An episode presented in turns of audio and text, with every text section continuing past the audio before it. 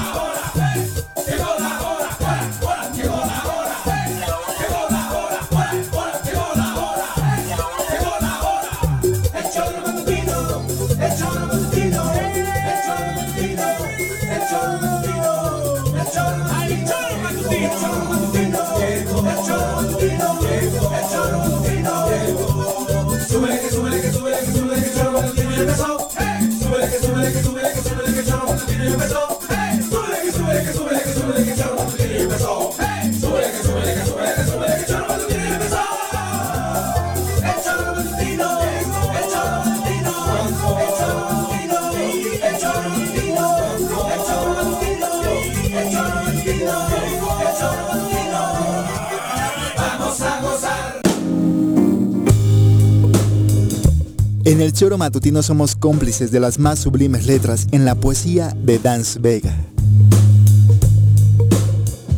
La mejor manera de matar a alguien en tu corazón es dejarlo morir lentamente en tu mente, sin nombrarlo, sin llamarle, sin escribirle, sin buscarle, que muera poco a poco en agonía lenta para que no reviva. Si lo dejas morir abruptamente, revivirá cada instante. Siéntelo, llóralo, súfrelo, pero no eternamente. Joaquín Sabina.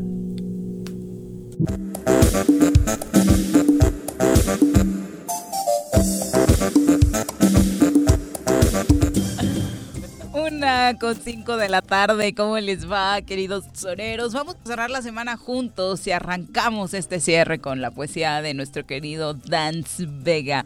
Un abrazo para él. Dance, gracias por compartirnos tu poesía y por supuesto un abrazo a todos los que disfrutan arrancar los viernes escuchando su voz. Le decía, es 14 de agosto del año 2020 y nos encanta recibirlos a través de www.elchoromatutino.com, radiodesafío.mx, nuestras redes sociales oficiales en Facebook y YouTube. Hay transmisión, nos ubica como el Tesoro Matutino y por supuesto en cualquier aplicación para escuchar radio. Ahí también nada más pone el nombre del programa y seguramente le va a aparecer de inmediato. Bienvenidos sean y esperamos que estén con todo el ánimo para acompañarnos las siguientes dos horas de programa. Señora Rece, ¿cómo le va? Muy buenas tardes. ¿Qué pasó, señorita Arias? Bienvenido. Bienvenida. Aquí estamos. Aquí estamos. Qué bueno. Porque hemos Viernes, venido, ¿no? ¿no? Chingón. Distraído como bueno. siempre. Me da mucho variar. gusto que estemos en ¿Qué viernes. semana? Ujú. Bueno, es casi todos los días de la semana son parecidos, ¿no? Desde hace seis meses, cabrón. No hay mucha variedad, por lo que implica estar con el bozal este, con el, todas las medidas y tal, y el- los días todos son parecidos, cabrón.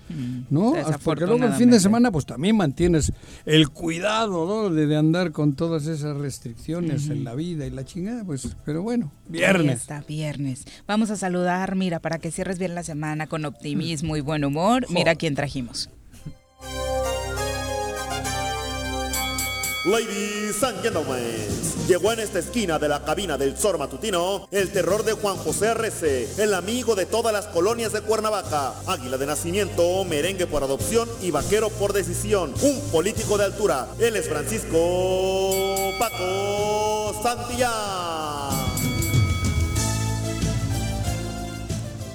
Paco, ¿cómo te va? Muy buenas tardes. Hola, Viri. Juanjis. Bienvenido. Paquito. ¿Qué onda? Qué raro verte en viernes. Pues es que hoy ahora hubo una semana Para un que poco cierres Ya andas semana, más Juan. complicado. activo, ¿eh? Sí, sí, sí, pero, pero no, bueno, siempre nunca he dejado mi actividad, aunque esté en casa, ¿no?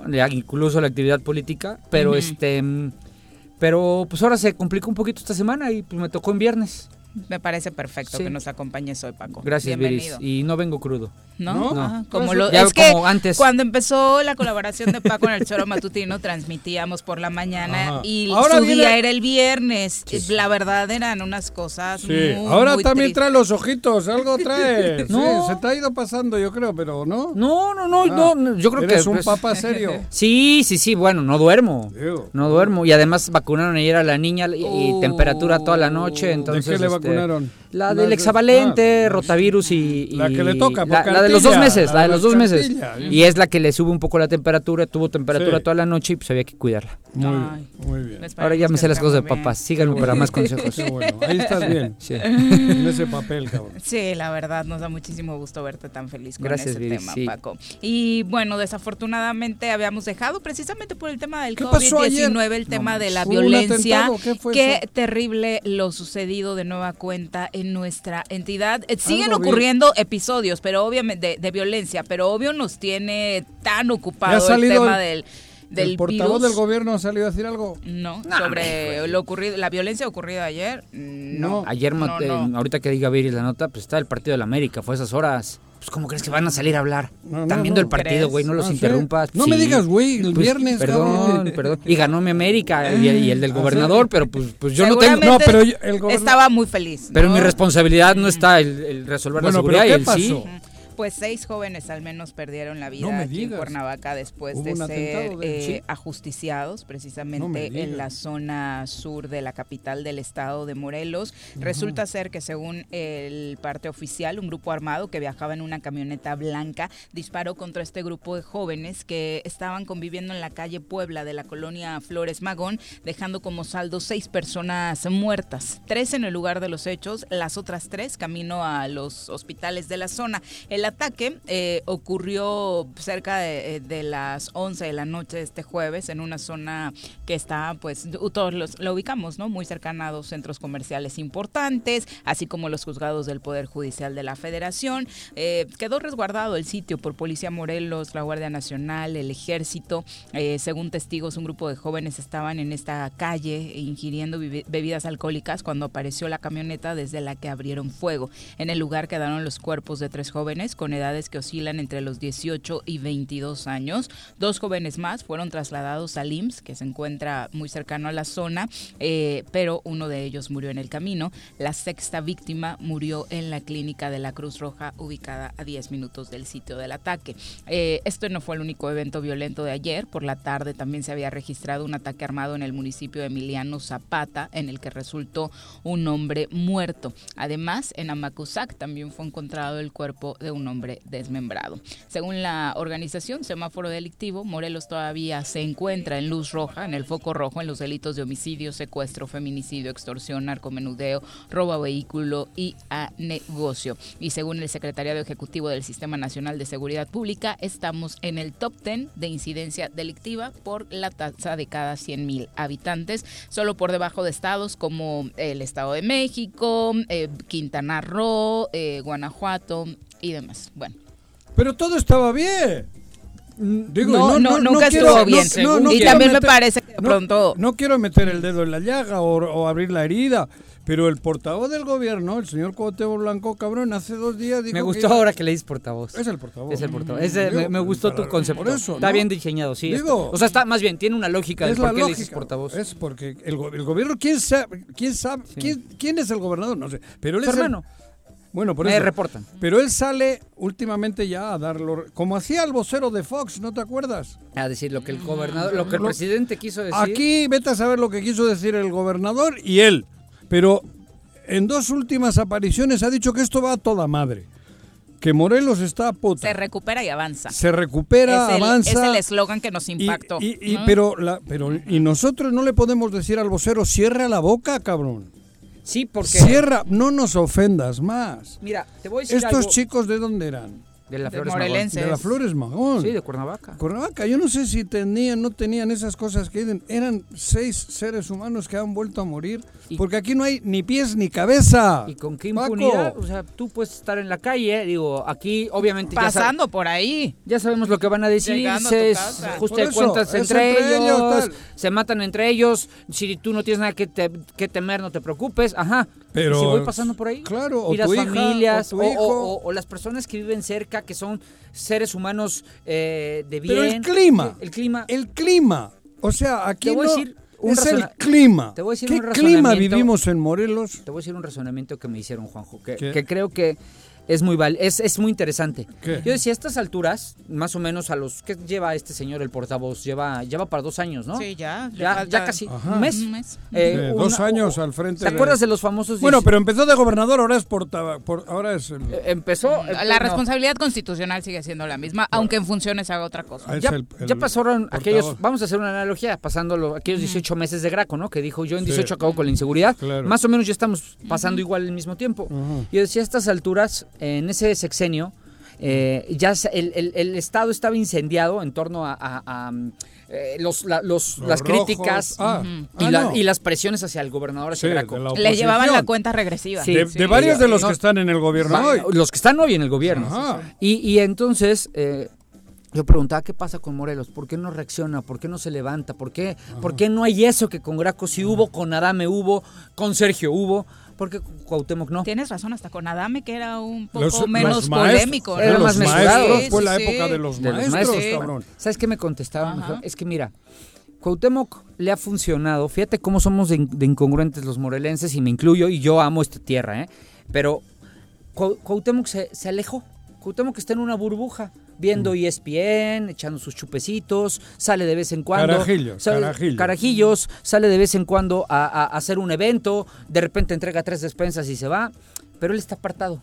Ah. En cambio, Graco, Adame y Sergio eran de aquí. Involucrados. Era- eran de aquí. Y, y seguro, bueno, a, a ti no sé, pero a mí dos de ellos sí fueron a la casa a pedirme el apoyo para ser gobernadores. Sí, claro. Entonces, Nosotros los teníamos Eh, aquí, güey. sí, claro. entonces, como los conoces, como te fueron a pedir, esperas más de ellos. Claro. Y este cuate como se aparta, se ausenta, él Ni lo- existe. no existe, él está en lo suyo, él echa Claro. sus tragos en, en- a esas horas de la noche, está viendo el partido de la América con unas cervezas, seguramente. Carajillo. Carajillos. ¿Sabes Bueno, por qué, Carajillo? ¿Por, por qué? Porque, el, ¿cómo se llama el entrenador este que es muy... Bielsa. Bielsa, Marcelo. Marcelo Bielsa. Carajo, dice. Para todo dice carajo. ¿Eso qué, Juan José? Entonces te dice carajillo, Ah, yo pensé que sí era el carajillo, el, de, el de licor del 43. Eso, Sí, sí es el que le dice- gusta, pero Juanji quiso hacer un chiste que Claro, no. dice Y- carajillo y el mesero le trae ese. Bueno, pero- bueno, ah, tu chiste. Ah, sí.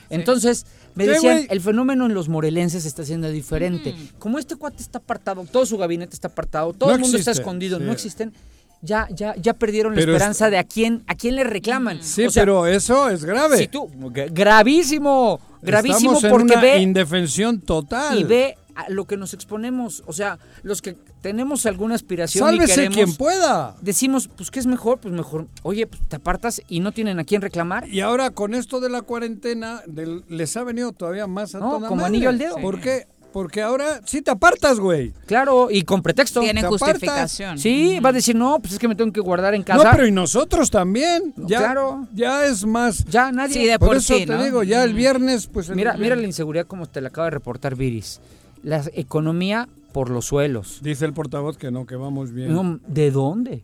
por eso. Oye, esto, es- esto es- es una falta de respeto, esta mamarrachada espectaculares de los 17 países. Ya, ya te incluye a no? ti de los Que están inversionistas. inver- invirtiendo ya, ¿Quién tú- eh, la- ya sabemos que tu casa y la de San son, son parte de esa inversión. No me jodas. Sí, española. Ah, ¿no has visto esos Pero yo- espectaculares? no. Sí, Pe- pero- 17 pero- países con inversiones. ¿Aquí? Sí. No, pero yo la compré El- con peso. Te digo algo, pero te voy a decir algo. No, cuidado, a mí que no me metan en ese pedo. Seguramente es cierto. Yo lo que tengo lo he hecho en México, Yo ¿eh? sí, yo sí creo, por No, ejemplo, no, no, yo sí no, creo. con el sudor de mi- Sangobain y, y hay muchas empresas de Bueno, otros pero contando aquí, las que ya estaban. pero no trajeron, ellos no han traído ni una. Sí, claro. Ni una. Y hay espectaculares que sí, dicen te dicen, sácale poca. y todavía te ponen, sácale la tarjeta roja a la corrupción.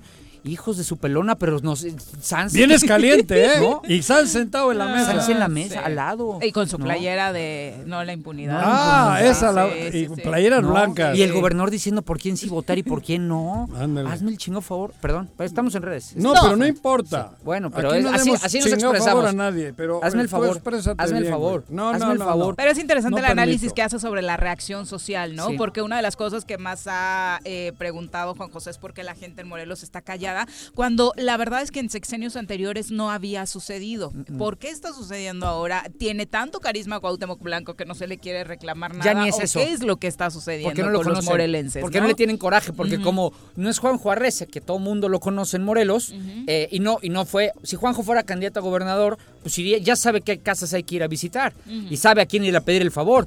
Y cuando gane, si Juanjo falla, pues sí, el coraje es doble, la emoción, eh, Claro. psicológicamente, confiaban en yo ti. confié en ti, güey. Claro. Fuiste hasta mi casa a pedirme el voto.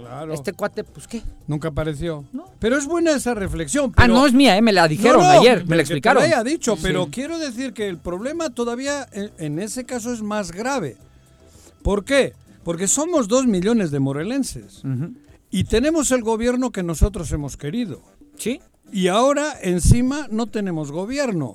Y nosotros aceptamos la situación y andamos como almas en pena. ¿O cómo dicen ahí en la madre esa? Sí, sí, sí. Como almas en Ah, así pena, güey. Eh, En el limbo. En el bueno, el limbo ya, Ya se no lo chingó según. la Santa Madre Iglesia, pero... Ah, ya no existe Ya el limbo. no. No, al limbo Ya iban vas unos. directo. Ahora ya andas por acá. eh, la- eh, los dos millones andamos eso como alma en- por la calle, Sí. sin, sin cuerpo, sin esperanza, cabrón. Pero eso es grave. Pues Juanjo, Es la peor burrada que se puede de- a- hacer como un pueblo, como... Y no pasa nada, ¿eh? Porque se burlan, están esperando, están tratando todo para la elección. Están guardando todo, hasta su esfuerzo personal, para que en cuanto den la campanada el Impepac, O antes. exactamente. ahí salen ya, van a salir sus huestes, su gente, el pez, van a sacar, van a abrir la pecera y van a sacar la pecera y las croquetas. Pero- no, no comen croquetas los No, peces. no Pero además- Pe- pe- Son bolitas chiquitas. Pero además, Escamitas, además. ¿sabes qué onda? Que así están todos los de ellos que quieren ser. A ver, Ajá. también te voy a hacer una reflexión que me hicieron. Fíjate, y todo concuerda. ¿Qué? Hugo Eric, el superdelegado. ¡Ajos! Hay, hay superdelegados. Que dicen, no, dicen que se va en septiembre, pues ya le dan el No, registro nacional. no, Dicen, sí. porque le dan el A registro atender su nacional. partido, que es lo que siempre quiso, partido, ¿no? ¿no? Y, y alguien, alguien me dijo, ¿no? Alguien me, le decía, pues yo No me, se yo va me- en yo- septiembre. bueno, no sé, me dijeron. No, Eso es chisme, ¿no? Pero alguien, yo sí prefiero. ¿Tú te, te regalan una mina y la dejas a No, medio no, camino, perdón. a medio filón? No, sabes lo que es un partido nacional, ¿verdad? No, No pero la idea. mina la tiene acá. No, no te no. No, te- todavía no, porque ese partido hasta después de las elecciones no existe. No, sí existe. Empieza a recibir una barbaridad. Sí, ¿Y ¿Quieres que te diga ya. cuánto dinero recibe a partir de Ah, ya. Pero bueno, el tema, el tema me se decía- comprarán más casas en Acapulco. Yo decía, yo decía, oye, Hablando de las casas de Acapulco de Ugori, las voy a sacar ya. espérame, cabrón. espérame. Yo decía, ¿qué le pasa? Está divagando. ¿Por qué, por qué, ¿Eh? este, por qué, qué- por qué es así? Dice, no, es que a él no le, a él no, literal, a él no le interesa conocernos. Y yo, ¿pero cómo? Me dijo, sí, es una persona política. Y Yo le he presentado, o le he tratado de presentar Aquí. a muchos actores políticos. Aquí en Ugori. A Ugori. Yo ¿Para también, qué? cabrón. Y su respuesta fue, y le dije, ¿qué le pasa? ¿Por qué no? No le interesa. No le interesa conocernos. No Mm. le interesa. Y otro, ahí te va otro. Ahí te van otros. Dime. Los terrazas del pan. Ah, del pan. Porque también son de fuera, ¿eh? ¿Son También de no, fuera? no son. Que de pronto no. se nos olvida, Sí, pero... no son tus cuates aquí de la lagunilla ¿A o de la. no? No, no, no, no, son, No del- no, sabía. son del norte. Y lo mismo ah, no dije, son morelenses los no, terrazas. No, no, hombre, qué morelenses. A veces, a veces de milagro se paran aquí. No me Eso digas, sí, güey. manejan muy buena publicidad. Pero este Cabrón, decían, estás a- decían ¿Qué? lo mismo. Oye, pues Juan Carlos, el presidente, pues es de mi edad, deberíamos de conocernos, aquí vamos a andar, deberíamos de reconstruir. Ajá. No, tampoco le interesa conocernos a nadie. Tampoco. Ellos nada más, ellos sí, ellos todavía sí a los morelenses, pero nada más a la militancia panista, a los panistas. A los de ellos. Para controlar su partido, Ajá. que lo tienen muy bien controlado. Pero Con el Oscar Cano y esos. Sí, pero más, allá de de ello, grupo, más allá de ello, no Ah. les interesa Nada. nada. La conclusión aquí es ¿Qué? que lo que me está llevando a la conclusión es, antes en mis épocas, cuando yo fui candidato, Era la, prioritario buscar. la- la persona me decía, oye, tienes que regresar y vernos, la cercanía, estar Claro. con nosotros cerca. Que se la ¿no? pasaban también por debajo del Eh, arco del triunfo no, no, la espérame, mayoría, a, mí, la- güey. a mí en la evaluación No, que no, me no hicieron, hablo de ti, me la pusieron cercanía con la gente. Y no lo hice yo, ¿eh? la evaluación. No, pero estoy en general. Pero ahora resulta que si te nota. apartas, si te apartas es mejor. No te vincules. Claro. No te vincules. Para que no te lo toquen. Hazme el favor. Pero eso me dijeron tanto de Cuauhtémoc, Hugo Eric y los Terrazas. Y cerrando con el tema de Graco, hoy de nueva cuenta fue tema. eh, ¿Qué? ¿Graco? Gerardo Becerra, director ah, de mira. análisis estratégico de la gubernatura, A ver. anunció que Tan, tan, continúan saliendo malos manejos del gobierno de Graco Ah, Ramírez mira. y que están a días, es como un adelanto, así un, el tráiler de la tan, película otra vez, están a días de presentar a la Fiscalía Anticorrupción Ah. tres carpetas relacionadas con el caso Morelos Unidos. Eh, presentarán eh, cu- la asociación que se creó en el sismo. Ah.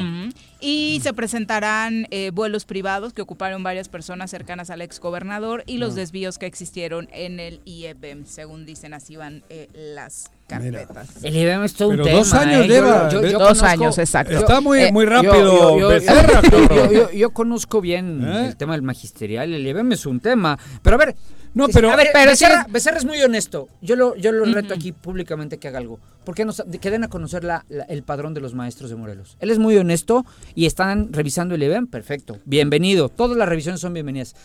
A ver, la primera revisión El es pedo es que el que está al frente Den lee bien. a el Que sea conocer- IEBM, transparente, por den a conocer el padrón. sumar, den a conocer el padrón de maestros. Es la una con 23. Vamos a saludar con muchísimo gusto a través de la línea telefónica a la doctora Brenda Valderrama, quien Oh. recibimos con muchísimo gusto en este espacio. Doctora, buenas tardes.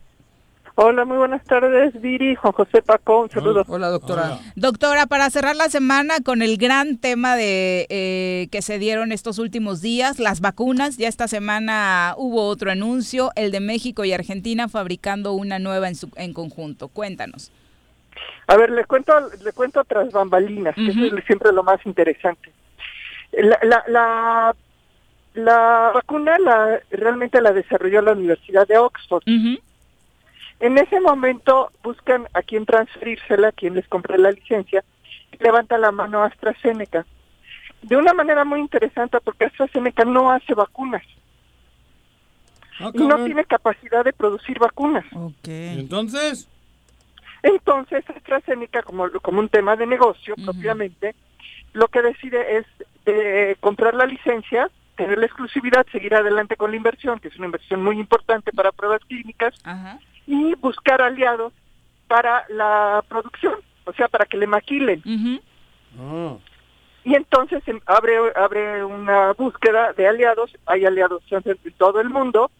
Eh, eh, la empresa, esta, esta fábrica argentina en realidad es una empresa española que se llama Insud Pharma. ajá. Insud Pharma tiene muy poco tiempo en el negocio de los biotecnológicos y no fabrica vacunas. Uy. Lo que hacen es reconvertir una, una fábrica que tienen en Argentina, que es esta Map Science, la reconvierten y dejan de producir medicamentos para cáncer y la, la rediseñan para producir la vacuna. Mm. Mm. Y, eh, eh, pero no tiene la capacidad de, de empacado porque los tratamientos para cáncer no se no se dan en ampolletas, es Claro. otra historia. Entonces no tiene para meter en las ampolletas y buscan un aliado. Y ese aliado resulta ser Liomont, que está en, la- en el Estado de México, Ah, que tenía por pura casualidad una planta de llenado de vacunas que inauguraron en diciembre del año pasado y que todavía no habían empezado a usar. Uf, de llenado de ampolletas, perdón. Qué buena suerte. Pues sí, así es esto. Entonces, ahorita lo que tenemos es un esfuerzo muy interesante porque AstraZeneca todavía no tiene la licencia para vender la vacuna. Entonces, tanto Insud Pharma como Liomont están corriendo el riesgo de que al final no le den la, vacu- la licencia a AstraZeneca. Ah, o sea, todavía no es seguro, seguro. No, no, no, no, nada es seguro hasta que sucede. Pero, pero a ver, en- esto está súper interesante, doctor, en torno a, a todo el entorno bajo el cual se está desarrollando esta, Claro. esta supuesta vacuna. Pero yo creo que lo que a todos nos importa... AstraZeneca les dio- AstraZeneca les pasó la, les, los, lo firmaron, pero los, AstraZeneca no absorbe ningún costo de que no se dé la licencia. El costo lo va a absorber Insud Pharma y posiblemente Leomont. Tampoco lo está absorbiendo Carlos Slim. Ah, ¿por- ¿qué participación tiene entonces la fundación? Ah, hizo la gestión Ok. Solamente. Pero, pero doctora, solamente. insisto, eh, a lo mejor si ya te lo preguntaron ayer o antier o cuando se dio esta, conoció esta noticia, pues yo no, no tuve la oportunidad de escucharlo. Pero, pero yo creo que lo que a nosotros, a la sociedad en general nos interesa, no es tanto quién la hace, sino ¿sí va a existir esa vacuna? ¿Sí, sí crees? ¿Sí va, sí va en serio? Esta es más confiable que la, La- rusa, la por ejemplo. Ya la, Ujú. ya la están fabricando, Paco. Ujú. Lo que pasa es que no se ha demostrado que funcione, Ah, ok, ok. porque no han terminado las pruebas clínicas. Están en fase 3 todavía. Todavía las acaban de empezar. Ah, ya. Normalmente ya. una fase 3 normal se lleva como 5 años. Ujú. Ok. Ahorita están corriendo fase 3. Fase, fase 3 fast track. Ok. ¿Este parece más confiable este estudio que el ruso, doctora? Mira, eh, eh, en mi opinión, el más confiable de todos es AstraZeneca porque es la única que ha hecho público sus resultados. Ajá. Eh, los chinos, uno de los chinos, no recuerdo ahorita cuál de las vacunas, porque hay como cinco vacunas chinas. Una de ellas acaba de hacer públicos sus resultados y eso es lo que le da confiabilidad y trans- porque transparentan lo que sí y lo que no. Eso es, eso es, eh, yo creo que muy importante, no solamente que se hagan los estudios con todo rigor, sino que los resultados sean de dominio público para que puedan ser analizados y debatidos. Y, y en ese en ese senti- sentido AstraZeneca siempre ha, tenido un- una ética eh, profesional muy alta y, y hasta ahorita sigue siendo la de mayor confiabilidad. Yo la, la verdad es que de momento la vacuna más prometedora es la de AstraZeneca, sin embargo todavía no acaban las pruebas clínicas. Claro. Y los que firmaron, tanto Insud como Leomont, saben que si no le dan la, vacu- la, la, la licencia a AstraZeneca, toda su inversión se fue a la basura. Y aún así le entraron, lo cual habla del compromiso que hay por sacar esto adelante, pero también del altísimo riesgo en este momento y que estamos muy, muy lejos de, de, de, de haber encontrado ya una solución al problema. Apenas se avisora. Sí, sobre todo por los tiempos, ¿no? Ese es el gran riesgo que se la- no, y por la seguridad. Pues. La vacuna tiene que ser segura y efectiva. No sabemos ni lo uno ni lo otro. Con el tema de la influenza, ¿cuánto, ¿cuánto tiempo pasó para que saliera la vacuna, doctora? Más o menos, ¿te Lo acuerdas? que pasa es que la influenza es un poco diferente, Paco. Eh, pasó poco, pasó menos tiempo, pero en realidad ya había vacunas para influenza. Ah, Lo ok. único que se hizo fue adaptarla Adaptar para el H1. H1N1. Ah, Ah. correcto. Ajá. Correcto. Doctora, eh, aterrizando en Morelos, por supuesto seguiremos contigo eh, dando seguimiento a los diferentes estudios que se hagan respecto al COVID-19 y su vacuna, pero aterrizando en Morelos esta semana se dio a conocer precisamente eh, y se anunció como muy platillo y cosa que nos llamó poderosamente la atención que Morelos era pionero, el estado, en el, eh, la búsqueda focalizada de casos de COVID-19. Acá aclaramos que, y sin hacer menos a nadie, que desde el Ayuntamiento de Cuernavaca y con los investigadores de los cuales formaste parte en el comité de contingencia, hicieron ese trabajo desde el primer mes. Sí, claro, se hizo durante varios meses. Ujú, Lo que pasa es que no se hizo de la forma, ah, ah, ah, ¿cómo te diré?, arbitraria, sino que se focalizó en las colonias de más alta incidencia. ujú, Ahora, la ventaja que tiene el gobierno estatal, que no tuvo el laboratorio, el, el- el municipal, perdón, fue precisamente tener un laboratorio. Claro. O sea, la búsqueda intencionada era clínica nada más, era con respecto a síntomas. Y aún así fue muy exitosa, ¿eh? Muy, muy exitosa. Ahora, si hubiera habido la herramienta de las pruebas clínicas, más exitosa todavía. Entonces, en realidad, eh, eh, déjame decirles primero que no es que, que a Cuernavaca ya lo venía haciendo Ajá. y que otros estados ya le ganaron. Hidalgo, por ejemplo, Exacto. tiene más de un mes de estarlo haciendo. Ujú. ¿Y, ¿Y qué tan funcional podrá ser esto, doctora? ¿Ayudará a minorar los contagios? De- Debe aminorar porque, mira, si tú, si tú como, como eh, autoridad eres capaz de detectar los casos desde muy al principio, entonces evitas el contagio con los familiares, ujú. Porque o aíslas a la persona o, o le das mejores recomendaciones para, para, para su atención. Ujú. Eh, Debe, debe ayudar, sin duda, sin duda. Sin embargo, pues estamos, eh, este, pues es un poco tarde, honestamente, que lo vengan a hacer ya cuando estamos eh, en el punto más álgido del contagio. Hubiera sido fantástico que lo hicieran en mayo, cuando empezó la contingencia. Ah, se anunciaron apenas como mi platillo que ya tienen pruebas, ya compraron pruebas de COVID, pues, pues ya encontraron el negocio, ahora sí ya las compraron Y- a estas alturas. Y ojalá que el uso eh, de estas pruebas sea el correcto, doctora, y que sea precisamente donde se necesita, no que se elijan los municipios de forma electoral o hasta con sentido electoral, ¿no? Mm. Mira, lo, lo que sí te puedo decir es que eh, ya se dispersó el contagio, que en mayo estaba focalizado, junio estaba focalizado, a partir de julio, a partir del, no, de- al contrario, abril y mayo, para junio se, se dispersó. Y realmente se volvió muy difícil el, el, el, el rastreo y pues cada día que pasa es más difícil porque los casos se dispersan en el territorio. Este, habría que ver, porque desconozco cuál va a ser su estrategia, realmente fue muy escueto el comunicado. Habría que ver cuál es su estrategia de muestreo y sobre todo cuál ser su estrategia de seguimiento. Y el otro tema importante es cómo van a ser la contabilidad, porque hasta ahorita tenemos una contabilidad mala pero constante. Si a partir de ahora empiezan a meter muchas más pruebas, y las empiezan a cuantificar, van a distorsionar por completo el seguimiento de la pandemia en Morelos. Entonces no vamos a saber ni dónde estamos. Ojalá tengan el cuidado además de no juntar las dos contabilidades, la, la, la oficial y esta nueva emergente. Doctora, pues muchas gracias por ampliarnos el panorama en estos temas.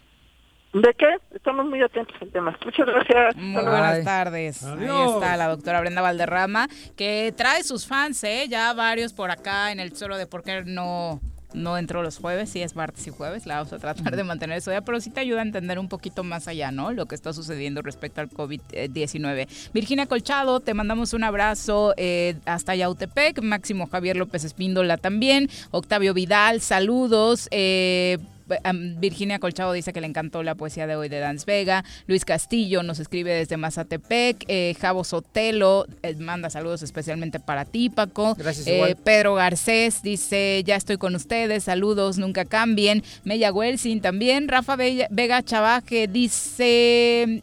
que la, legislatura está escondida. ¿Respecto a qué tema? El de la oposición, el de ser oposición, seguramente pues, se referirá. yo digo absolutamente toda, ¿no? Chacho Matar también un abrazo para ti. Pedro Garcés dice, pero Graco salía no a hacer campaña, sino para seguir echándose dinero encima. Eh, ¿Y por qué no lo han detenido? Mm. Digo. Hay, hay, Vienen tres denuncias más. Hay una investigación. pero ninguna para él. Hay una investigación más seria, o hubo una hasta que me lo canonizaron, una, una investigación más seria de la mano derecha del actual gobernador que todas las que le han imputado a, Graco. Charlie Peñalosa, un abrazo. Natura dice, no quiero justificar a Hugo Eric, pero yo tampoco quiero conocer a puro corrupto y traicionero que hay. Y los terrazas sacaron a mucho panista pionero sin dar las gracias, que muchos les ayudaron a llegar a la dirigencia del PAN. Sí, hasta malagradecidos con algunos que los apoyaron en sus inicios. Pero es como el Estado. ¿Quién los dejó llegar? Pero hay una cosa. Eh, bueno, en ese caso los panistas, esa, reacción, de, esa reacción de, yo, yo sería, yo como Hugo Eric, ¿para qué conozco puro corrupto? Es una reacción muy ciudadana. Pero, él pero no del funcionario público él tiene una responsabilidad. él tiene la responsabilidad y obligación de conocer a dónde está aplicando los programas sociales. Por supuesto que sí tiene la obligación. Exacto. Y lo único de las cosas positivas que ha hecho es alertar a la ciudadanía, que por cierto les pasamos el dato. Hay un tipo de extorsión que me parece siempre muy lamentable, que se metan con la gente que más lo necesita y por supuesto con las personas de la tercera edad. Eh, les están enviando eh, mensajes eh, vía SMS o a través de llamadas telefónicas a quienes reciben eh, proyectos, eh, beneficios del bienestar social de la Secretaría eh, a las personas de la tercera edad, diciéndoles que se ganan un bono si depositan la mitad ah, del dinero que reciben, se los van a duplicar y demás. No caigan en este tipo de cosas. La Secretaría de Bienestar Social, la Secretaría Federal, no está enviando ningún mensaje de este tipo, así que no vayan a caer ni a ser víctima de extorsión. Son la 1 con 36 ya, regresamos.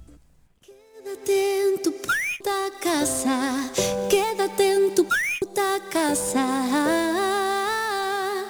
quédate. Y escucha.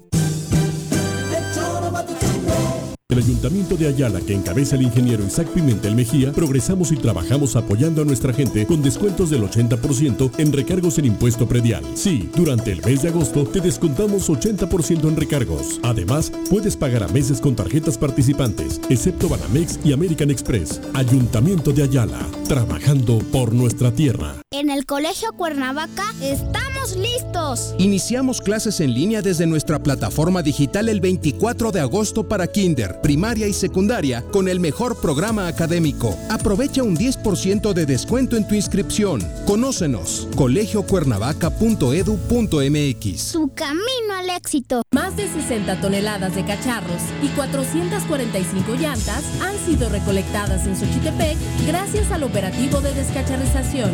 Para seguir combatiendo al mosco transmisor, iniciamos ahora las labores de nebulización en predios, casas y fachadas De 6 a 8 de la mañana y de 7 a 9 de la noche, la Brigada de Salud recorrerá calles y avenidas de las 14 regiones del municipio. Abre puertas y ventanas de tu domicilio. Si realizas venta de alimentos, mantén tu negocio cerrado. Recuerda, sin criadero no hay mosco y sin mosco no hay dengue, sí que chikungunya. Gobierno municipal. Estar bien te lo mereces. Cafetería, tienda y restaurante Punto Sano. Contamos con comida vegana y vegetariana, porque nos preocupamos por tu salud. Ven y conoce nuestros productos orgánicos y suplementos alimenticios, al interior de Plaza Andrómeda, local 19, en calle Pericón, Lomas de la Selva. Contáctanos al 372-3514 o búscanos en Facebook como Punto Sano Cuernavaca. Si vives en la 3 de mayo, aprovecha, pues durante todo el mes de agosto el sistema de agua potable de la colonia tiene para ti 100% de descuento en recargos y gastos de cobranza. Te esperamos con todas las medidas de sanidad en la avenida Emiliano Zapata número 142, a un costado de la ayudantía, o llama al 416-6954 para más información. Emiliano Zapata, Administración 2019-2021, gobierno certificado por la gente. Si quieres consentir a tu mascota, el mejor lugar para hacerlo es Clínica Veterinaria Mundo Mascota. Contamos con consultas, medicamentos, accesorios, alimento y servicio de pensión. Además, tenemos servicio a domicilio. Ubícanos en Avenida 10 de Abril, número 1210, Colonia Granjas, o llámanos al teléfono 169-2128. Clínica Veterinaria Mundo Mascota. Me amarran como puerco. Mire. ¿Quién te manda a salir en plena contingencia? Quédate en casa y escucha.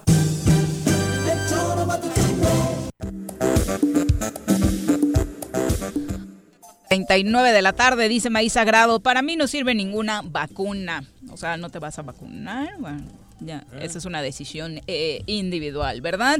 Es la una con 39. Pueden seguir enviándonos sus mensajes a través de las redes sociales. Estamos en Facebook y Twitter. Vía WhatsApp, Paco. El 777-443-4208. Y en cabina, señora RC. 311-6050. Bueno, vamos a Es saludar. el tema de las vacunas, pero como todo, ¿no?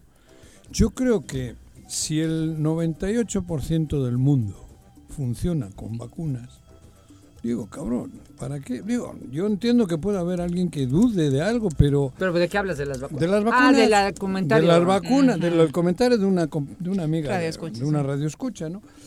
Cabrón, Y claro que es un negociazo a las farmacéuticas, nadie lo niega. Pero también la Coca-Cola, cabrón. Exactamente, o sea, pero pues es que son parte de... una ya- vacuna son tres Coca-Colas. Y Una es todo el 40. año una. Si es por lo del negocio. ¿Cómo, una- cómo, cómo? Tu El no costo, entendí. el costo Ah, de el una costo. vacuna es lo de tres Coca-Colas. No, que te no, la no, chingas. Juanji. Ayer, desafortunadamente, en centros de salud no podemos llevar ahorita a mi niña. ¿Qué? Hijo de su pelona lo que pagué sí. de las vacunas, ¿eh? Ah, bueno, No manches, pero normalmente es un decir. Es, ¿Cuánto cuesta una vacuna? Arriba, 1500. sí. Bueno, pero le- te, te dan gratis en el... En el centro de salud, el pero centro. ahorita por los temas Bueno, que hay. por eso por te estoy precaución. diciendo, Pero en bueno, general. es la una con 41. Vamos a saludar con muchísimo gusto a la diputada Alejandra Flores. Diputada, ¿cómo te va? Muy buenas tardes. Hola, buenas tardes, Viri, Juanjo, Paco, un saludo a todos ahí, a todo el auditorio. Hola, buenas Ale. tardes. E igualmente. Ale, diputada. querida, ¿cómo estás? Bien, bien, gracias a Dios. Qué trabajando, bueno, qué trabajando. bueno. En chinga se dice, ¿no? En el argot. En el lenguaje de Juanji. Ándale. Qué- Sí, trabajando mucho. Qué. Diputada, ¿cómo van las cosas ya para el arranque del próximo periodo de sesiones? Eh, ¿Tendremos cambios importantes en eh, cargos como la presidencia de la mesa directiva o la de la junta política? Eh, pues mira, está ese tema, eh, no se ha logrado todavía los consensos para para los cambios de los diferentes órganos. Eh, lo que sí te puedo decir es que también en el grupo parlamentario de Morena eh, ya era un acuerdo de que iba a haber cambios eh, cada año. Bueno, nosotros haremos el cambio propio de la coordinación. Estaremos eh, viendo cuál es la posición que le correspondería a Morena, si es la Junta Política nuevamente o eh, la presidencia eh, de la mesa directiva. Estaríamos eh, analizando ese tema, estamos ya eh, platicando, al menos el grupo parlamentario, hemos llegado más o menos a un consenso, vamos avanzando en eso y eh, yo podría adelantar que lo más seguro es que sea la diputada Ariadna Barrera quien sea nuestra coordinadora, ¿no? Del grupo parlamentario. Y este y veríamos obviamente si le correspondería a la Junta, al grupo parlamentario de Morena, eh, pues obviamente sería la que asumiría la presidencia de la Junta Política, pero bueno, estamos estamos en eso, estamos en eso, en ese en ese diálogo, en ese consenso también con los compañeros diputados. ¿Y la mesa directiva entonces tiende a quedarse ya un año más en manos del PES? Pues mira, eh, hemos tratado de buscar los consensos ahí para, para hacer un cambio, no se han logrado los consensos eh, para generar ese cambio, no significa que, que haya, eh, pues que se logre la mayoría de votos para que, para que permanezca el PES en la mesa directiva, sin embargo, eh, no se llegan los consensos para para alguien más, ¿no? Para que sea otro el que presida la mesa eh, y ya no se somete a votación por no llegar a esos consensos. Pero nosotros seguimos en ese en ese trabajo, en ese en esa búsqueda de, de los acuerdos, de los consensos para que se genere un cambio y sea una mujer, sea una mujer la que presida la, la mesa directiva en el Congreso. Yo creo que sería lo más eh, eh, positivo, ¿no? Yo creo que hemos estado buscando eso, que sea una mujer la que presida la mesa directiva, pero bueno, eh, no ha sido fácil, no ha sido fácil el lograr consensos, no nada más en ese tema, sino en muchos temas en este Congreso, en esta legislatura tan diferente, tan eh, complicada, así decirlo, pero también por las características que tiene, que es completamente diferente a muchas, eh, bueno, a todas las legislaturas que han pasado, ¿no? Eh, exacto, y sería emblemático, ¿no? En la legislatura de la paridad, precisamente tener al menos un año como presidenta una mujer de la mesa directiva. Así es. Ojalá, Así es, ojalá bueno, se lo logre. nosotros, ojalá, digo, sería lo ideal, ¿no? Que, que fuera una mujer. Y eso no significa, porque de repente, ay, habla de que es una mujer, ella quiere. No, no, no significa eso, este, de ninguna manera, pero yo apoyaría a cualquier mujer que, que, eh, que tenemos en el Congreso del Estado para que pudiera presidir la mesa directiva apoyaría a cualquier compañera para que estuviera en ese importante cargo, representando en el Congreso del Estado. Óyele, una pregunta que puede ser muy obvia, pero ¿sí se reúne la Junta Política? O sea, ¿sí tienen reuniones para, para trazar una ruta, una agenda de, de, de la legislatura? Recordemos que, bueno, eh, estábamos en, en vacaciones, e iniciamos apenas esta semana. Eh, nosotros estamos, eh, vamos a convocar para la siguiente semana, apenas esta semana regresamos. Yo creo que la próxima semana tendremos eh, junta política porque hay muchos temas pendientes. Eh, nosotros estamos avanzando en muchos de los temas para no dejar también tantos pendientes eh, por parte de la junta política y dejar todas las propuestas. Eh, hay un tema que es muy importante también, que es el de los magistrados. Obviamente no hemos sacado la convocatoria también porque no hemos recibido eh, el engrose de la Suprema Corte. Eh, hasta ahorita solamente llegó la notificación. Estamos esperando el engrose que son los alcances de la notificación que, que ya mandaron para eh, poder eh, generar esta convocatoria e el inicio de este proceso. Cl- Claro, porque eso, eso sí es cierto, eso era bien importante porque efectivamente ha habido presión de algunos medios de comunicación o de es. algunos actores de por qué no sale y, y es bueno saber eh, eh, este motivo, hay que conocer bajo qué circunstancias y por qué y bajo qué eh, determinaciones viene la resolución de la Corte para que ustedes puedan hacer lo propio. Así es, así es, sí, muchos han dicho, eh, no, es que porque no Claro. lo han sacado, porque seguramente están negociando, no de ninguna manera. Eh, decirte que ni siquiera eh, hemos tenido así una reunión como tal de los 20 diputados para hablar sobre el tema. Nosotros, eh, por parte de la Junta Política, eh, tenemos esa línea, hemos decidido esperar a que llegue el engrose al Congreso del Estado para poder sacar, iniciar este proceso de con la convocatoria, ¿no? Con eso iniciar el proceso. Sin embargo, eh, nosotros sí tenemos ya avanzado, estamos preparándonos para el inicio de este proceso. Quizá ya no le toque a esta junta política, pero queremos dejar ya avanzado eh, el inicio. ¿Por qué? Porque ya tenemos una convocatoria previa, ¿no? Y es una propuesta solamente para que se ana- comience a analizar en cuanto llegue el engrose ya tengamos avances ya ya hechos y no sea comenzar de cero, ¿no? Eh, cuando nos llegue este esta información que son los alcances, los detalles de cómo envía la Suprema Corte la información que ellos determinaron. Óyele, en este tema concreto de los magistrados, digo, no, no, no es ser comodino, yo ya fui dos veces diputado. En las dos lo he propuesto, pero desafortunadamente nunca he logrado tener el consenso de la mayoría de mis compañeros.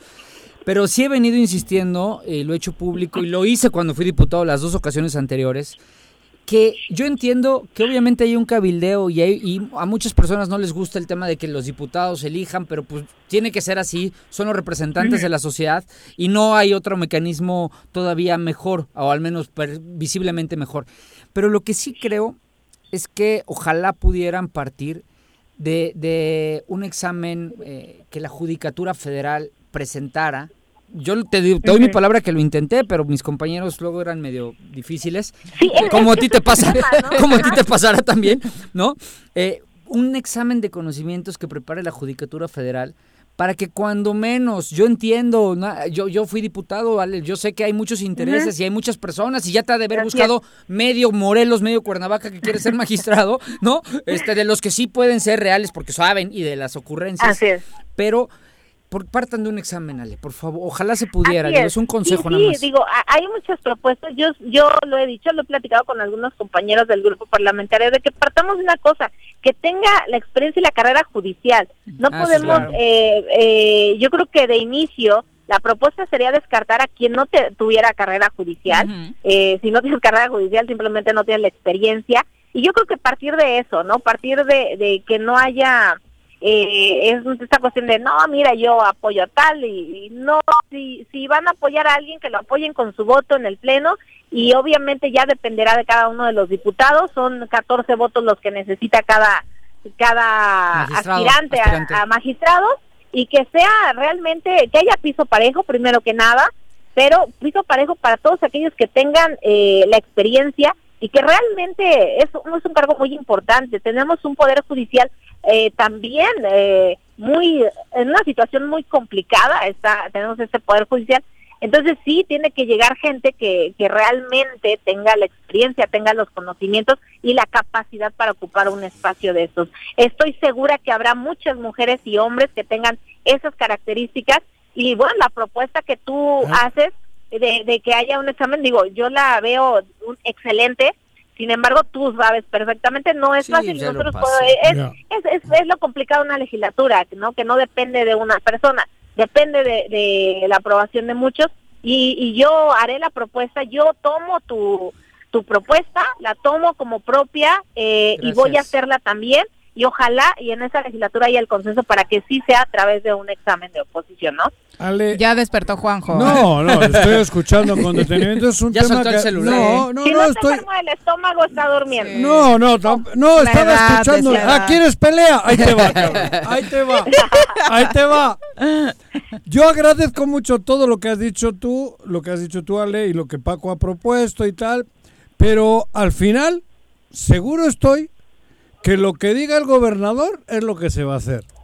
Y el gobernador tiene de jurista o de esa madre como yo de zapatero. Digo, la, la verdad. Digo, ¿para qué nos.? Al final van a agarrar 14 votos. Y van a poner. Mira, ¿Cuántos yo son? creo que, Digo, que la- si lamento. ellos, eh, mira, si ellos traen alguna propuesta, pues que realmente analicen quiénes serán sus propuestas y que tengan los votos. yo votaré, yo en lo personal votaré por la persona que Eso- realmente considere Eh, y estoy considere seguro que lo vas a hacer cumplen así. con todos los requisitos necesarios. Ale, y que Estoy sea de Morelos, sí. por favor, porque el seguro este cuate, perdón que yo me exprese del gobernador, yo soy ciudadano, tú no sé que no puedes, pero que este cuate no los vaya a llenar de personas foráneas o de propuestas, ojalá se valore. De foráneos está lleno Morelos. Yo creo que Sí, no, así no es, podemos así es. que haya más Te hablan, foráneos. Juanji. No, Juanji ya es aquí, No, Juanji es no, aquí, no, Juanji es aquí. él tiene 20 años. aquí, Sí, Juanjo 20. tiene muchos años aquí, 20. 20, años, o sea, No, es sí, ya 20. Más, más guayabo que nada. Juanjo. No, 20, sí, llevo 20 años, claro. joder, es una tercera parte de mi vida. Sí, Ale, porfa, Claro. que ya, que, ya- que la- no vayan a traernos chilangos, veracruzanos, poblanos, oaxaqueños. O sea, de eso podemos estar tranquilos, diputada. Eh, mira, yo no te podría garantizar en la decisión de cada uno de los diputados. Lo que sí te puedo, gar- puedo garantizar es que al menos lo que yo he platicado con el grupo parlamentario es que sí estamos con esa convicción de que sea realmente que tenga carrera judicial, que sea morelense, por supuesto, eh, que cumpla con esos requisitos y ahora pues vamos a meter esta propuesta, ¿no? Del examen. Yo me llevo esa tarea, Paco, y, y vamos a proponerla Eh, y ojalá, y ojalá ahí podamos lograr yo no, ese Yo no lo logré en dos legislaturas, o sea que de verdad este, vamos a entender mucho si no lo logras tú suerte. tampoco. Deséame mucha Pero- suerte. pero no, pero, la- pero el que tú dices ser medio güey no tiene No, nada es que que ver no es con fácil. que Ale lo logre, güey. Ojalá, ojalá. No Yo te vas a que sí. comparar, cabrón. Bueno, eh, diputada, atendiendo otros temas también como ciudadana de la capital, eh, hiciste un llamado al alcalde de Cuernavaca para darle mayor seguridad a los panteones de la ciudad. Sí, mira, la verdad es que es un tema muy triste, eh, muy triste porque yo creo que quienes hemos tenido eh, la lamentable situación en nuestra familia de perder a algún ser querido, eh, yo en el caso, eh, cuando yo escuché y vi estos videos, sinceramente me partió el corazón porque yo no sé qué, qué hubiera sentido si los restos de, de mi madre hubieran desaparecido en esta situación. Y obviamente eh, es responsable, este, quien tiene la responsabilidad de la administración de los panteones, pues es el municipio, ¿no? De esta administración y, de la seguridad de dentro de estos espacios eh, sagrados. Entonces, yo creo que sí tiene que haber una investigación, hacer el llamado para que se haga una investigación, que se castigue, que se tenga que castigar, que no se lave las manos a nadie, por supuesto, y que si hay un responsable de ese panteón, que también eh, se haga la investigación y que pague. No, no se ha dado una respuesta a las cerca de 200 familias que, que, que se vieron afectadas por esta situación. Digo, eh, tantas eh, capillitas que fueron dañadas, no me digas que eso pasó en un día, no me digas que eso pasó en una noche, eso estuvo pasando y hubo cómplices, estoy completamente segura. Entonces yo creo que ten- hago ese ese eh, exhorto, ese llamado, sí muy enérgico a que se atienda esta situación con empatía para la gente que, para las familias que ya están en esta situación sufriendo, ¿no? Entonces, eh, que se haga la investigación y que se castigue a quien se tenga que castigar. Diputada, muchas gracias por la comunicación. No, gracias a ustedes, un abrazo a todos, cuídense mucho y también a todo el auditorio que se siga cuidando mucho porque seguimos en semáforo naranja y naranja no es verde. Eso. Exacto, hay que enfatizarlo. amarillo. Muchas gracias, diputada. Buenas tardes. Adiós, un abrazo Ale. a todos. Ay, Ale. Adiós, hasta luego. Adiós. Mm, abrazo. Una con 54. Vam, ujú. Este tema de los magistrados va a Se va estar a poner. bueno. Por favor, señores diputados, son morelenses. Yo sé que hay un vínculo con el gobernador. Yo sé que todo, yo entiendo perfecto que siempre se, se- se plantean las cosas con el Ejecutivo. No vayan, elijan a, a- a- a morelenses de calidad.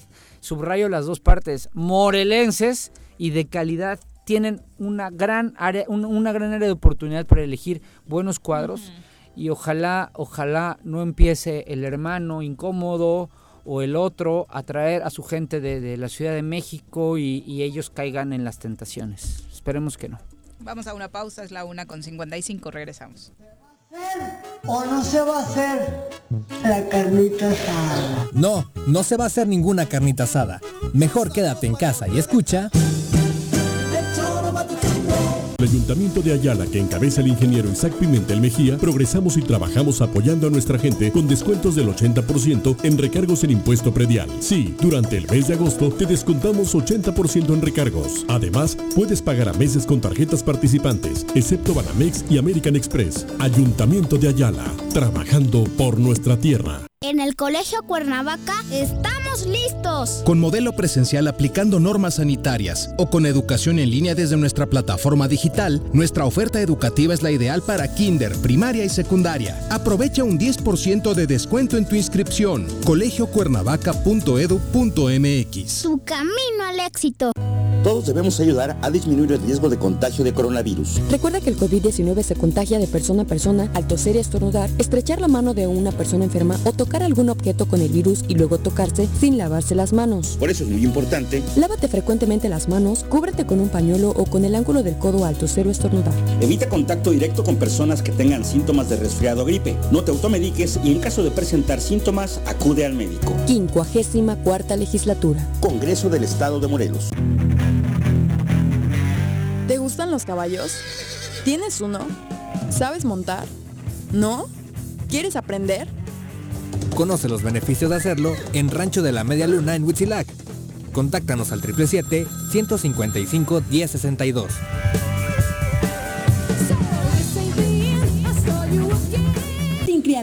No hay mosquitos. Por ello, el gobierno de Jutepec te invita a lavar cubetas, piletas y tinacos. Tapar todo recipiente donde almacenes agua. Voltea aquellos utensilios que puedan acumular agua y tira botellas, llantas o trastes que ya no utilices. Recuerda que el dengue y chikungunya son enfermedades prevenibles. Ayuntamiento de Jutepec, gobierno con rostro humano. En Yautepec se impulsan los programas sociales como el Bolillo Popular y las tiendas móviles, que brindan un apoyo directo a la economía de las familias yautepequenses. Agustín Alonso Gutiérrez, continuidad en el progreso. Quédate en casa. Quédate en casa. Quédate en casa. Quédate en casa. Quédate, quédate, quédate. Y escucha.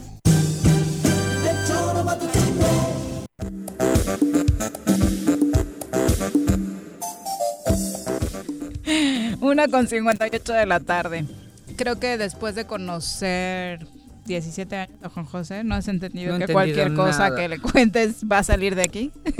Ya sabe No, quiénes van es que ser siempre, magistrados. siempre le cuenta algo Paco y al final le dice, pero no se lo cuentes a No, nadie. pero este güey.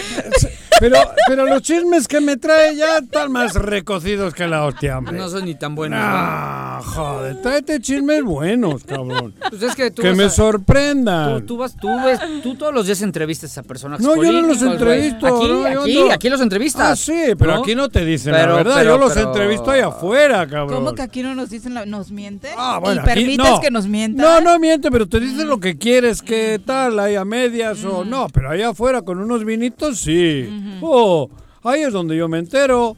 Bueno, Baylor Alejandro Castañeda dice que casi, ¿Qué? casi en resumen dice que ya pareces el director del IEBM. Dice, ¿Yo? ajá, dice, si en el INEGI 2015 se reportaron, en el censo se reportaron 1.903.000 habitantes, de los cuales 988.000 son mujeres, 914.000 son hombres, eh, 490.000 son menores de edad, o sea que el total de la población adulta es de 1.400.000 habitantes, ¿Y qué- con qué? todo y que la población haya tú, crecido en los últimos 15 años. Ajá. La población adulta no pasará de 1.700.000.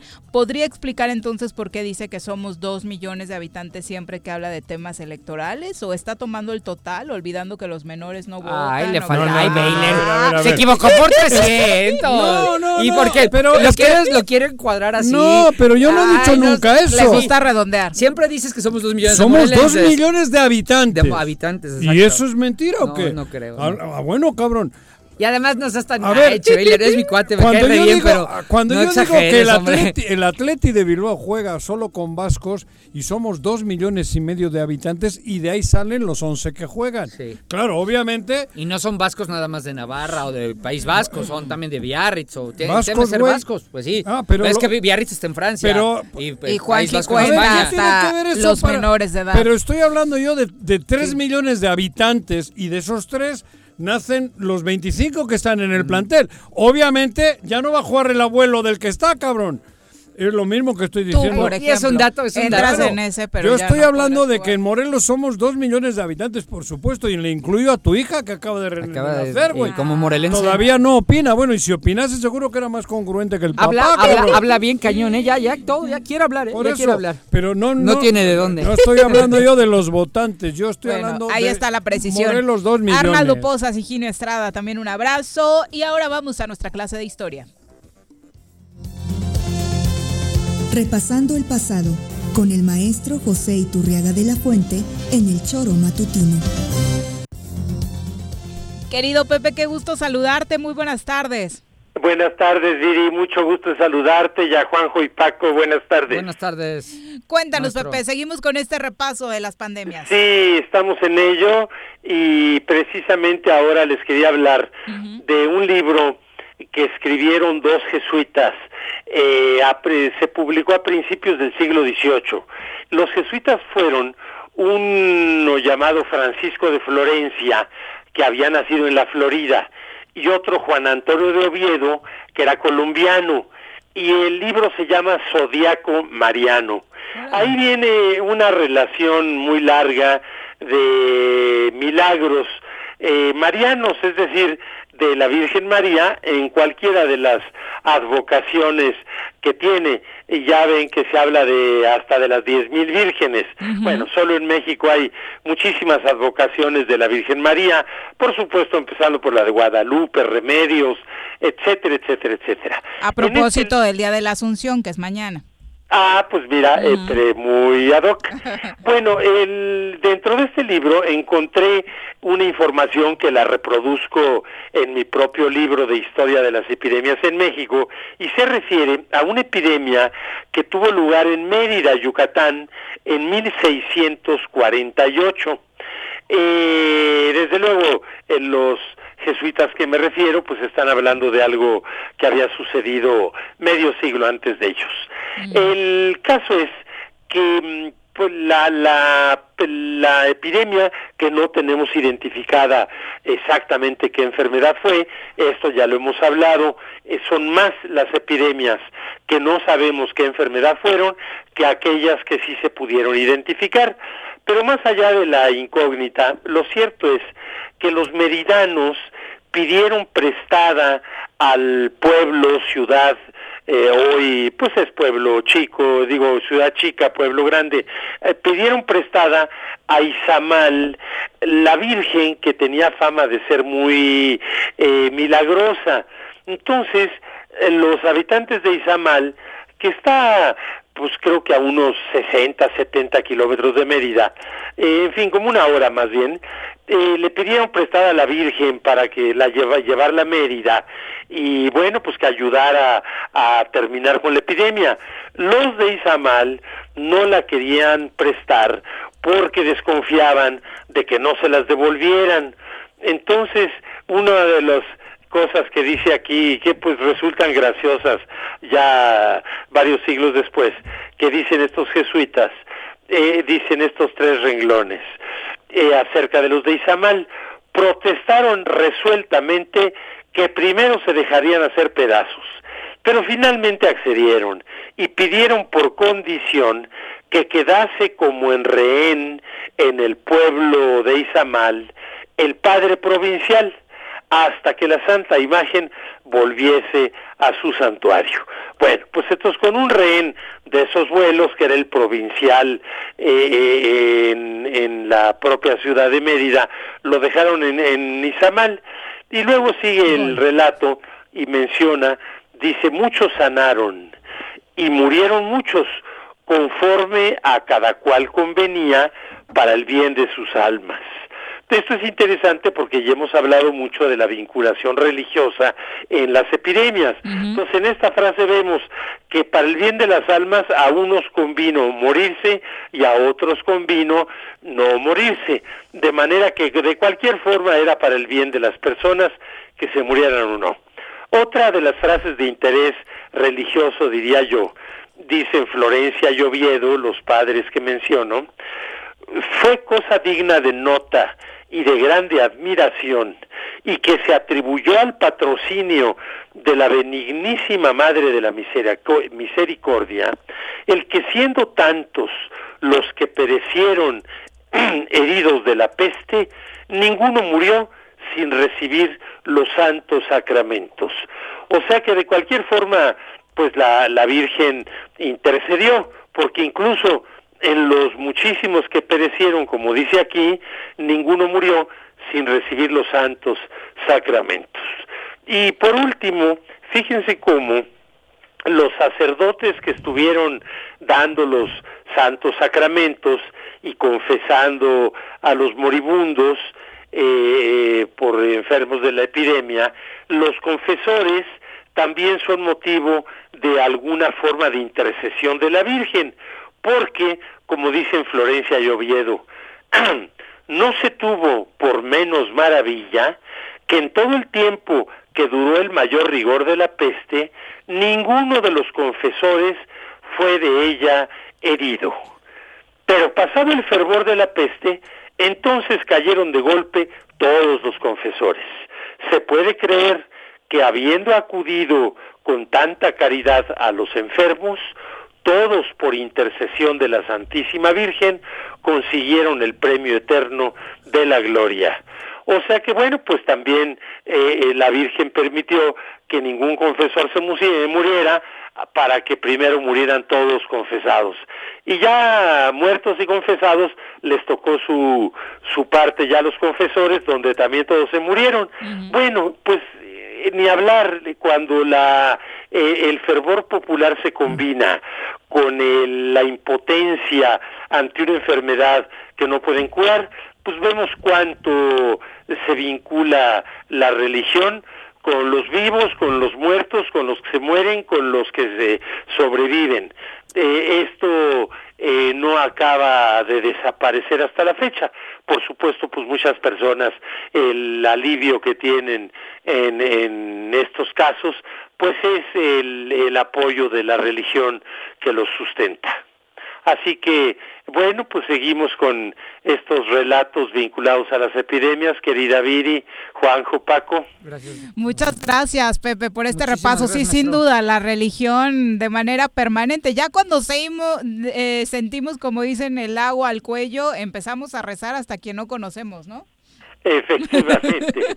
bueno. Muchas este, gracias. eh, cuidémonos para que no llegue el agua al cuello. Exacto. Muy Gracias buenas tardes. Bueno, eh, ahí está este repaso con Pepe Iturriaga. Esperemos lo hayan disfrutado. A- arrancó hace seis minutos el partido del Barcelona contra el Bayern. Ya cayeron dos goles. Al minuto tres, el Bayern se puso 1-0 al frente y acaba de empatar el Barcelona. Así que se esperaba que fuera el mejor partido de autogol. la eliminatoria y así ¿Con autogol lo del está haciendo. Álava. Álava fue el, está. está. El 1-1. Exacto, Tú le vas al Bayern, güey. Pues eso puse, pues, por, por eso me enojé. no le voy al Bayern. París en esta. No, tú le vas al Real Madrid. Yo le voy al Real Madrid, pero ya está fuera, entonces ahora le voy- quiero que el Paris Saint Bueno, hubiera querido que no fuera campeón de la Champions, ¿eh? el Paris Saint Germain. ¿Por Me qué? cae muy bien. Porque Mbappé declaró que él se quedaba en el Paris Saint Germain y nos iba al Madrid, porque Hasta es, que fuera es más mérito tener una Champions en el Paris Saint Germain que en el Madrid, que tiene un chingo. claro, Tiene un chingo y robadas la No, mitad. no, no, no, tiene un chingo, chingo de, Robadas- de Champions. robadas la Eh, mitad Entonces, más. en- Las el, orejonas. el Athletic de Bilbao tiene las mismas Champions que el Real El- el Zacatepec, At- el güey. Ninguna. tiene Que ninguna los Champions. lobos, que los lobos Zacatepec. Que los lobos Zacatepec. No tenemos ninguna Champions. Entonces, no te preocupes. yo hubiera querido que ya que lo eliminaran para que Mbappé se te- valore. nosotros solo tenemos el al Real orgullo de Madrid. jugar Que vaya, que fue 11 un revulsivo en el partido de antier. eh, Sí, sí, su sí. entrada. Pero fue Neymar, ¿eh? Fue- los fue dos, Neymar. ¿no? Yo creo que los dos. ¿Sí? No, cuando entró él cambió el partido. cambió el Le dio Neymar ma- falló dos el primer porque- tiempo. Pero fue el jugador del partido, ¿Quién? porque la entrada, eh, Neymar. Ah, sí, bueno, porque pero- pero la entrada de Mbappé también le deja como mayor libertad, ¿no? Claro, a y los Neymar. rivales se fijaron en el Mbappé o Sí, ese güey claro. para cuidar. Sí, y- es el. Pero es. ¿Por qué no lo metió de inicio? Eso sí. no- Estaba lesionado. lesionado, Ah, lesionado. entró infiltrado, de hecho, esperemos que no le haya traído Si no iba a consecuencias jugar. negativas. Ah, Ujú. no iba a Lo iban a aguantar a ver si se sacaba Bueno, el va. marcador sin él, pero bueno, así va la Champions. Ninguno de Madrid calificó los dos para No, afuera. ayer quedó Ayer fuera un buen partido de Leipzig, Sí. ¿eh? Y Eh, me encantaron las dominó. declaraciones del Atlético también reconociendo que el rival fue a todas luces Superior, superior, ¿no? superior, sí. Que es lo que creo debe pasar siempre. Yo Eh, creo que ya el sistema de este chico, ¿cómo se llama? Simeone. mm, Ajá. ya Pero sigue ya, estando ¿crees? ahí el Atlético, ¿eh? Sí, claro, pero el Atlético... Llegó a cuartos de Sí, pero, a Champions, ver, ¿eh? pero, eh, pero el, el el- Athletic de Bilbao, ni, ni, La- ni, ni a la ver, UEFA, pues. No, pero el Atlético lo juega con 11 O sea, Vasco. no, no, no, no, no, no. el ¿quieres? Atlético de Hablamos. Madrid cada El Atlético de Madrid es el quinto equipo más caro del mundo. ¿O qué crees que Simeone juega con cuatro albañiles como el Atlético No, no, no, no. ¿Juega con cabrón. albañiles? Pues, el- Cuatro del pueblo. El Atlético de los lleva 120 años jugando con chavales del pueblo. Y en primera división, 25 copas y 10 ligas. Ahí va la hostia. Ese es el mérito. Tú estás el Atlético de Madrid, ese es el equipo, el quinto equipo más caro del mundo. No, pero Simeone y Simeone tiene un, equi- tiene un equipo ahí, ¿eh? Ya carísimo. jugó- ya jugó dos Joder, finales. pero, de- pero de no gana una, cabrón. Bueno, pero, pero no es. Pero o sea, es que hablas del Atlético de Madrid como si fuese un equipo de, la- el- barrio, el güey. Atlético en Madrid, honestamente, El con todo portero lo que más cuesta, caro del mundo, pues el la- otro no pues sé la qué. regaron, Cabrón. porque no es ni mejor equipo que el Paris Saint Germain, No, ni que el Real pero- Madrid, pero ni que el Barça, ni que el Bayern Múnich, Pero ni que la Juventus, pero ni que no, No, ni- pero ni- Simeone, ni Simeone, estos, ¿eh? Ni Simeone no llega donde llega con un equipo de medio pelo. Pero no Simeone es- tiene un equipo caro. Pues entonces, Ah, cabrón. les vamos a mandar al, al- y al- Simeone, al que el estilo de Simeone, Les joder. vamos- les vamos a mandar al que contraten en Muy, América. muy cuidadoso, muy cuidadoso No el joda. cholismo. Eh, son las 2 con 11. Vamos a saludar ahora con muchísimo gusto al presidente del Tribunal Superior de Justicia, el magistrado Jasso, a quien recibimos con mucho gusto porque hay buenas noticias ya respecto a la reanudación de los trabajos en el Poder Judicial. Magistrado, buenas tardes. ¿Cómo estamos? Muy buena tarde. Saludos a todos en la mesa. Hola, magistrado. Un abrazo. Bueno, eh, regresan ya a actividades. Ya llevamos, bueno, nunca hemos cerrado, que eso también nos quede claro, ¿eh? Actividades Ok. siempre hemos tenido, limitada, pero hemos tenido. Estas dos semanas eh, empezó nuestra actividad con más personal a puerta cerrada y este lunes ya empiezan a ingresar los abogados a revisar sus expedientes. Ah, qué bueno. ¿Qué implica todo esto, particularmente sobre las medidas que debe tomar el tribunal al respecto, las medidas sanitarias? Eh, seguimos con todas las medidas sanitarias, temperatura al entrar, este, el gel para las manos, nuestros tapetes sanitizantes, sanitizamos y eh, ya está el portal eh, en nuestra página para que saquen su cita, solamente podrán ingresar por cita a los edificios del Poder Judicial. Correcto. Ok, hubo, eh, esta es una buena noticia para los abogados porque hicieron varias manifestaciones, incluso algunos dijeron que hasta estaban dispuestos a entrarle a una huelga de hambre de ser necesario porque ya urgía que este paso se diera, magistrado. ¿Qué le diría a todo el gremio? Bueno, pues es la verdad que vamos paso a paso. Probablemente lo van a sentir que es muy lento. Yo creo que sí. Pero bueno, las condiciones así lo así lo prevén. La pandemia no ha cedido. En el país seguimos con unos números muy altos. Tenemos que cuidar la salud de todos. Sin embargo, que nos entiendan que debemos de tomar todas las medidas de seguridad por ellos, por los justiciables, por el personal del Poder Judicial.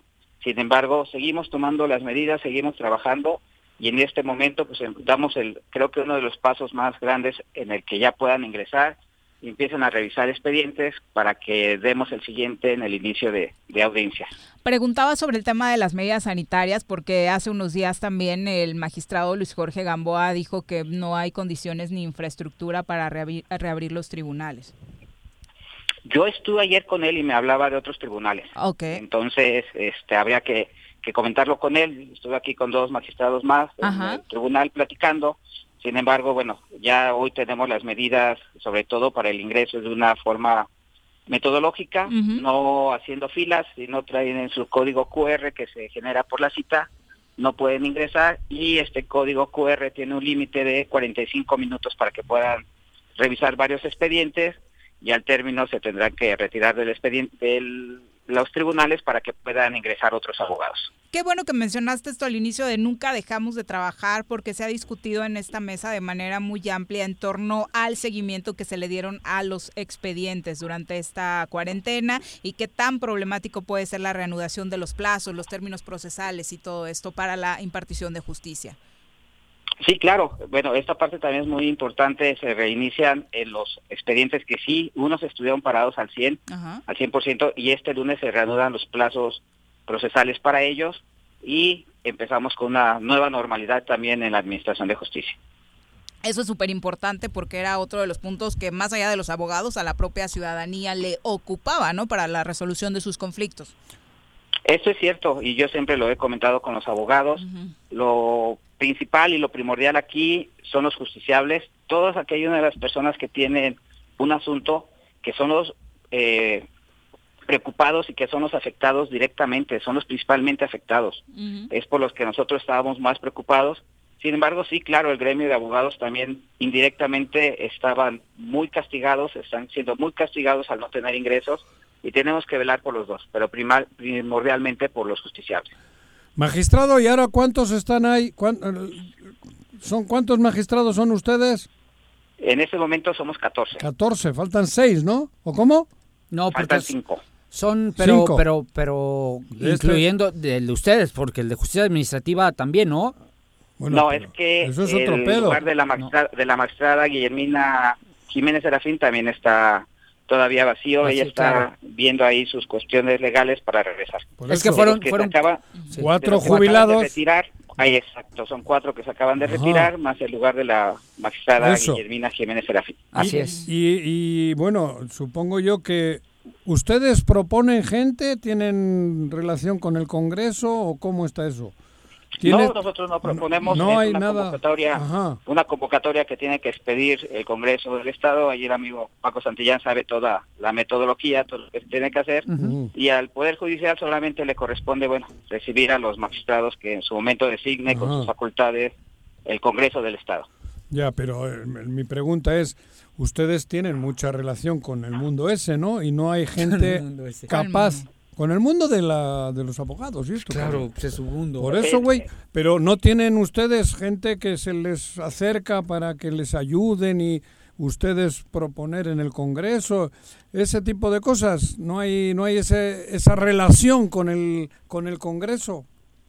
Nosotros, la propuesta es que se elija los mejores Ajá. y que si son de carrera judicial, mejor. Es decir, los jueces son los que tienen mejores condiciones para la administración de justicia, pero tampoco estamos negados que pueda haber muy buenos litigantes, muy buenos académicos que pueden aportar al Poder Judicial. Aquí decía Paco hace rato que él propondría que se les hiciese un eh, examen incluso. previo. un No, a ver, lo que pasa y lo, el ¿Cómo? magistrado... A ver, güey, ¿no era eso? Sí, por eso. pero déjame platicarle yo al magistrado, Ah, no ahora tú, mi propuesta. otra media hora, güey. No, el tema es que sabemos, y lo sabemos bien, magistrado, que dentro del Congreso, y no soy una excepción porque fui parte dos veces, hay muchos intereses políticos en torno a la designación de estos magistrados. Eh, entonces, lo que yo le sugería hace un momento a la diputada Alejandra Flores es, eso, eso no se puede evitar, eso es parte de la vida interna del Congreso, desgraciadamente así es, es la realidad.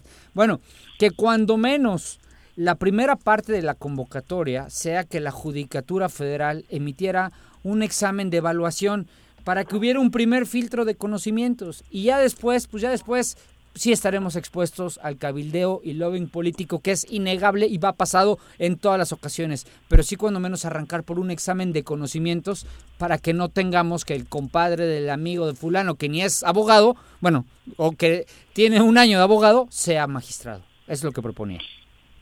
Es un ideal, hoy hoy ya no es el Consejo, es la Junta de Administración. Antes la Junta de Administración enviaba las ternas al Congreso y el Congreso decidía. Hoy todo está eh, determinado por el Congreso. Sería un ideal, sin embargo, bueno, hoy las reglas no hablan de una de un examen, nos hablan de, de la investigación que deben de presentar los, los aspirantes. Sería un ideal, como se hace con los jueces, que tienen que presentar sus exámenes de conocimientos y pasar etapas eh, que son de la, de la carrera, de lo que tienen que hacer, proyectos, eh, cuestión psicológica. Sería el ideal, pero bueno, hoy, hoy está reglamentado de forma diversa en el Congreso del Estado. Bueno, nos quedamos entonces con esa buena noticia que es la eh, apertura de los tribunales. Así es, así es. Y para invitarlos a que todos los abogados eh, ingresen a la página web de tsjmorelos2.gov.mx y ahí tendrán toda la información y podrán sacar sus citas para ingresar a los tribunales del, del Estado. Y bueno, ya se inauguraron los juzgados del cuarto distrito judicial. Estuviste por allá, eh, magistrado. Así es, hoy inauguramos, eh, es una cuestión histórica, Zacatepec nunca había sido sede de juzgados en, en toda la historia del, del estado de Morelos. Eh, los juzgados civiles ahora tendrán su sede en Zacatepec, juzgados civiles que se encontraban después del sismo en los juzgados penales tradicionales, es decir, estaban junto a la cárcel y frente al CEMEFO. Hoy ya los reubicamos en un eh, inmueble que se compró hace seis años, se pudo rehabilitar todo este tiempo y bueno, para la sociedad eh, particular se les va a dar un mejor servicio. Qué bueno. Magistrado, muchas gracias por la comunicación. No, al contrario, estamos a la orden. Un abrazo a todos. Gracias. Buenas tardes. Son las 2.20. Buena noticia, ¿no? Al menos. Bueno, ya. toda la gente que estuvo esperando. Pero sí, meses. sí, sí, hace falta poner un poquito hincapié en... Y, ok, ya hay citas, ya, pueden- ya pueden entrar los abogados, ya pueden eh, retomar temas, pero pues también ya debería de ponerse ahí una serie de mecanismos para dar a conocer las sentencias que en teoría debieron haber preparado, eh, digo, no ellos forzosamente, no solamente los magistrados, sino los jueces también, Claro. eh, que estuvieron haciendo este tiempo, ¿no? Entonces, pues también... Se insiste en que se trabajó y que van a estar listas, ¿no? Ojalá no sea una realidad, ya lo esperemos, veremos. es más bien, esperemos a ver ese caudal de sentencias que seguramente en cinco meses, en cuatro meses que estuvieron parados sin tener nada más que hacer porque no tenían contacto con el público, que muchas veces es lo que resta. Gol tiempo. del Bayern. Gol del Bayern, sí. qué bueno. qué bueno, fuera el Barça. Este, 21 minutos. Perisic, gol. Gol del Bayern. Bayern. ¿Uno, dos? Sí. Sí, sí. Sí, este, bueno, pues Fíjate ojalá. que hoy le voy al Bayern, ¿eh? ¿Sí? Y no estoy bromeando. ¿Sí? Le vas al Bayern Múnich. Hoy sí. Es la primera vez creo que le vamos al mismo equipo. Bueno, pues sí, ahí Ah, te, tengo... el Barcelona, o sea, más allá Me- de que le vayas a a mí desde que le quitaron a Valverde, Ah. este güey de no, de verdad, me, me pareció una injusticia terrible Yo y tal. y- siempre, a mí Juanjo habla de sus cosas personales. No, yo, es verdad. yo y- siempre pero en el, el con el Bayern siempre simpatía, simpatía, porque además tiene un jugador del Atleti, Javi Martínez, y bueno. Yo siempre he dicho alemanes- que para aprender a no querer al Barça, nada más hay que vivir en Barcelona. No. Son, No. in- son intensos, No, pero tú, molestos. Tú donde, tú donde vayas, son- porque tú son- eres un, un carcamal español Yo- de estos de ultraderecha, Yo viví en Barcelona. No, por Y eso. qué horror, qué horror. Ah, si creen que los Escucha, que- americanistas es que somos- están escuchando algunos y, catalanes, los- güey. y, ah, y amo Cataluña. Ah, ¿cómo? Amo Cataluña. No seas falso, te no de decir las ahora. cosas, no ¿Cómo mezcles no? las cosas. ¿Para Yo hablo del equipo de fútbol. No, Dije, para aprender no. a no querer al Barça, hay que no vivir en Barcelona. por eso. No sabes, no sabes entender, no, No, entiendes qué no, idioma. no, ahora porque ¿en qué te, te lo aclaré que nos están oyendo Amo algunos. Cataluña. ¿Qué vas a amar? Si Amo más Cataluña, español que la amo falange España, auténtica. claro. ¿Y dónde está Cataluña? ¿Y dónde está el País Vasco? En, En- España. en Cataluña Amo y en el País Vasco. Amo a Ah. España. Me quiero mucho a los españoles, Carcamal. a los vascos, a los catalanes, No, no, a los no, no, madrileños. no nos quieras, Los quiero mucho a todos los españoles. 2 con 23. Menos y a- aparte un errorzazo, ¿no? ¿De quién? Mm. De Sergi Roberto. Intentó tocar la pelota. Y se la dio al área, delantero. sí. ¿Ah, y sí? comprometió demasiado. No, 2 es con que- 23. no, no, el, el Barça este no tiene ni pie ni cabeza, hombre. Solo tiene a Messi. Y, Y un Messi solo no va a poder. Un desorden de en todas las líneas. Oye, pero el- que el- Neymar ya está, sí, se ya, nota. ya está a punto de regresar, ¿no? Al Barça. Ah, no sé. Está muy duro Es el rumor. gran Mientras estés entrenador, no, no tiene nada ¿Quién que hacer. Creo que el entrenador problema es El precisamente entrenador el es este entrenador. chico de Santander, no me acuerdo. ¿Cómo Septién, se- ¿no? Quique, no, no. Quique, ¿no? Quique Septién, ¿no? No, no, no, es para... Sí, no creo que sea un entrenador No, para el Barça. por supuesto que no. Ahí déjenlo, no, no. ahí déjenlo. No ha controlado, no ha manejado el vestidor. No, no te transmite ni en la banca, ¿no? Y Valverde tenía una- un control total, en el- no le habían salido bien un par de Pero que ahí partidos. lo dejen, que ahí lo dejen, está bien ese. No, ahí déjenlo. Y el Madrid necesita contratar, ¿eh? Zidane solito no va a poder, no trae estrellas y... Joder, no trae estrellas el Real Madrid. No es que lo tuyo No es están grave. en su momento. ¡Ah! Es que se aborazaron tratando de suplir a Cristiano. Sí, pero- no, pero y, ¿cómo? y Y decidieron- compraron... Pero Oye, ¿cómo se llama el belga no te este? da- Hazard, ¿no? Hazard, no Sí, manches, que vaya... Que, A ver, ahora Hazard no es, no es, no es un... ¿Cómo has dicho que no Estrella. tiene estrella? Cabrón, Hazard no es estrella. Ahorita no. No, sí, Ah, sí ahorita. salió carísimo. Cuando sí compraron a carísimo. Hazard... Fue una barbaridad. Ah, cabrón. Y, y- ah, y el que no es estrella, No el es Barcelona Ahorita. tiene Messi sí es menos estrella. Ah, Messi, sí. El Barcelona tiene mucho menos estrellas que el Real Madrid. El Barcelona tiene ahora 8 o 9 de la cantera. Sí, de la cantera. Sí, Y estos güeyes del Real Madrid es braguet, digo braguetazo. Dinerazo. No, no, no. Es, eh, Billetazo. Billetazo, cabrón. Son las 2 con 24 Ya compren de la Mbappé. tarde. No digas que no Sí, tiene oh. estrellas el Real Madrid, cabrón. Compren Mbappé ya, por favor. Volvemos. Me amarran como puerco. Mire. ¿Quién te manda a salir en plena contingencia? Quédate en casa y escucha. Si quieres consentir a tu mascota, el mejor lugar para hacerlo es Clínica Veterinaria Mundo Mascota. Contamos con consultas, medicamentos, accesorios, alimento y servicio de pensión. Además, tenemos servicio a domicilio. Ubícanos en Avenida 10 de Abril, número 1210, Colonia Granjas, o llámanos al teléfono 169-2128. Clínica Veterinaria Mundo Mascota. Si vives en la 3 de mayo, aprovecha, pues durante todo el mes de agosto el sistema de agua potable de la colonia tiene para ti 100% de descuento en recargos y gastos de cobranza. Te esperamos con todas las medidas de sanidad en la avenida Emiliano Zapata número 142, a un costado de la ayudantía, o llama al 416-6954 para más información. Emiliano Zapata, Administración 2019-2021, Gobierno certificado por la gente.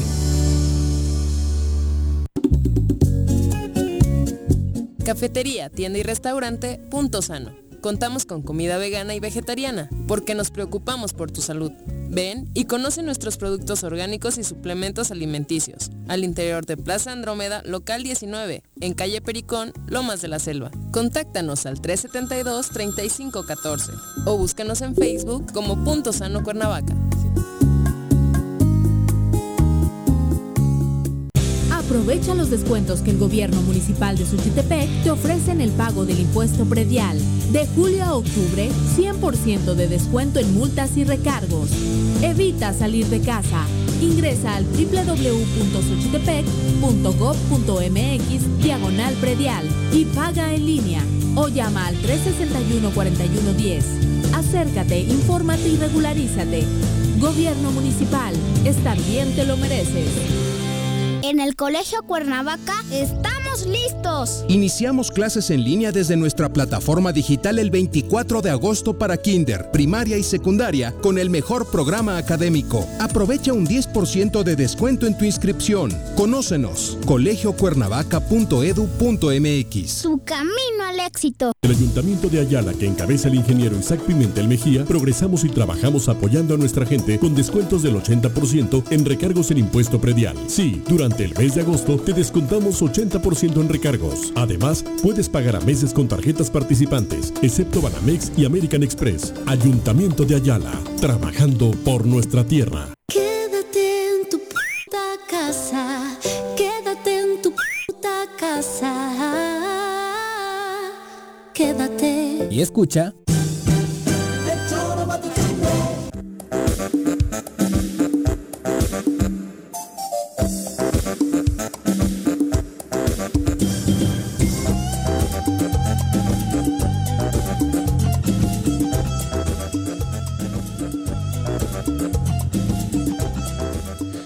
Dos con 28 de la tarde, cayó el tercero del Bayern Múnich. Qué barbaridad, las de los catalanes que están en la banca son ya casi llorando. Bueno, falta mucho, ¿eh? Y Messi- y Messi Pero cambia- para como Sí, están no. jugando, ¿sabes? Yo creo que lo, lo que está pasando No en las equipo. bancas refleja precisamente el, el sentimiento de creo que no vamos a poder hoy, ¿no? No, el pero- tema es que Messi cambia el partido en cinco minutos. Que ¿eh? no, no Messi no- Ok, no, ha que no quieren. este año. Messi, Messi ¿Y el partido pasado? ¿Qué pasó? El partido pasado Messi fue la, la, la ¿Contra diferencia. quién? Mira, Contra- hace dos minutos cayó el gol y ahorita está más cerca del cuarto. El Bayern No, ya con dos jugadas. Lo de que- Nápoles, Nápoles no tiene, no, no, no, no está al No es nivel el de Bayern, estos, claro, pero güey, el Messi Bayern- cambió el partido contra el Nápoles. Sí, pero no contra el Bayern. Ya, Viri, Bueno. tú nomás estás con... Dos con Ay, Juanjo yo 29. sin poder ver la computadora. Vámonos a No. platicar con nuestros amigos de Morelos, fin de cuentas. Ándale, Por presentar mi informe de gobierno como presidente municipal. Hemos pavimentado 32 calles y colocado Oye, eso no es cierto. En toda mi colonia no hay luz y menos agua. Sí, tu alcalde miente. Los de Morelos Rinde Cuentas dicen que en este municipio se han desviado recursos. Voy a buscar esos datos. Transparencia sí o sí, para construir mejores gobiernos. Sí, 2 con 29, te saludamos con muchísimo gusto, Roberto. Buenas tardes. Hola, Viri, igualmente. Buenas tardes, Juanjo, Paco. ¿Qué onda, Robert? A sus órdenes. ¿Cómo estás? ¿Qué ha pasado esta Pues semana? Cuéntanos. Pues bueno, el día de ayer emitimos un comunicado eh, dirigido hacia el INAI, Instituto Nacional de Acceso a la Información y Protección de Datos Personales, ya que, eh, bueno, pues nos enteramos que el INAI eh, contrató como director general a un excomisionado del Instituto de Transparencia de Morelos, al doctor Víctor Díaz Vázquez, que Víctor se Díaz. como, como comisionado del Ajá. 2012 al 2019. ¿Dónde va Víctor?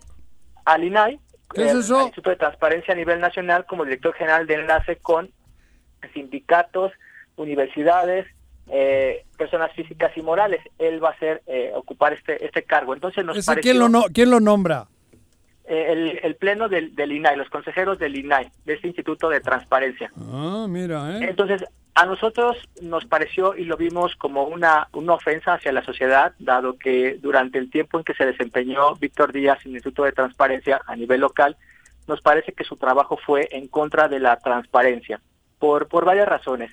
Eh, una de ellas es porque eh, cuando él eh, fue, fue presidente del 2000, presidente del IMIPE del 2013 al 2015 y luego se incorpora eh, la maestra Mireya Arteaga como presidenta del IMIPE, ella presenta una denuncia en la propia institución por un presunto desvío de 2.7 millones de pesos. Quien la había antecedido era Víctor Díaz.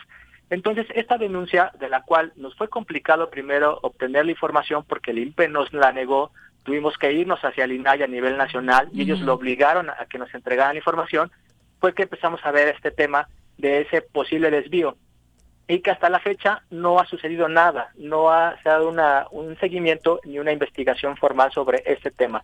Eso, eh, por un lado. Eh, posteriormente, cuando eh, Víctor Díaz también asume la presidencia, él, eh, se elige como secretario ejecutivo del IMIPE al hermano del exdiputado Jorge Arismendi, que, que participó en la selección de, de, de Víctor Díaz como comisionado o consejero del IMIPE. Ajá. Eso lo vemos como un conflicto de interés y también de hecho en el 2015 se le contrata como oficinas del IMIPE a un inmueble del exdiputado Jorge Arismendi y después en el 2017 contratan otro inmueble como oficina también de esposa de un exdiputado de Fernando Martínez Cue que eh, también participó en la selección de Víctor Díaz y pues esto lo vemos como un conflicto de interés, como un pago de favores y nos parece contrario.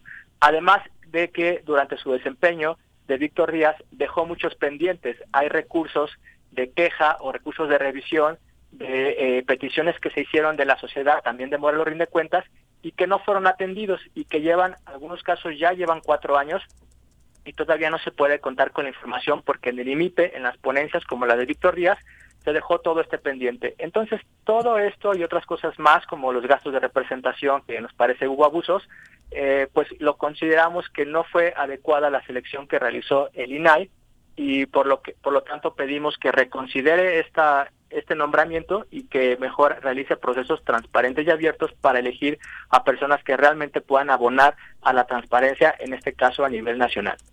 Eso es lo que podemos comentarles de lo que eh, eh, atendimos y generamos el día de ayer. Oye, qué caso, ¿eh? Y la respuesta que ustedes esperan sería en qué sentido, eh, Roberto. Pues lo que esperaríamos es que eh, el INAI revoque este nombramiento eh, que queremos conocer. De hecho, ya hicimos una solicitud formal a través de, de la solicitud Infomex para preguntar cómo fue el procedimiento, qué elementos tomaron, qué otros perfiles evaluaron, eh, puesto que nos parece que al ser una institución de transparencia y más a nivel nacional, pues esos procesos deberían de ser eh, más abiertos, donde puedan verse o, o tenerse un escrutinio pues más amplio. Entonces lo que esperamos es que este nombramiento pues sea revocado y que pues eh, lo que queremos también ver es que a futuro realmente haya consecuencias de lo que pasa en Morelos y en particular en esa denuncia de, de 2.7 millones en el IMIPE del año eh, 2015 de los dos años que se habían anteriores eh, eh, que se habían ocurrido en este en este periodo ¿Ese dinero nunca se justificó? No, hay una denuncia, ¿no? Es Por que eso. estás Sí, le estoy, no le estoy oyendo, pero vuelvo a remarcar porque yo quiero saber con exactitud las cosas, no como tú a medias, güey. Ya escuché a Roberto, lo dijo todo. No lo ha dicho Lo todo, que- matiza más. Es dos millones y pico, ¿qué pasó? ¿Que malversación?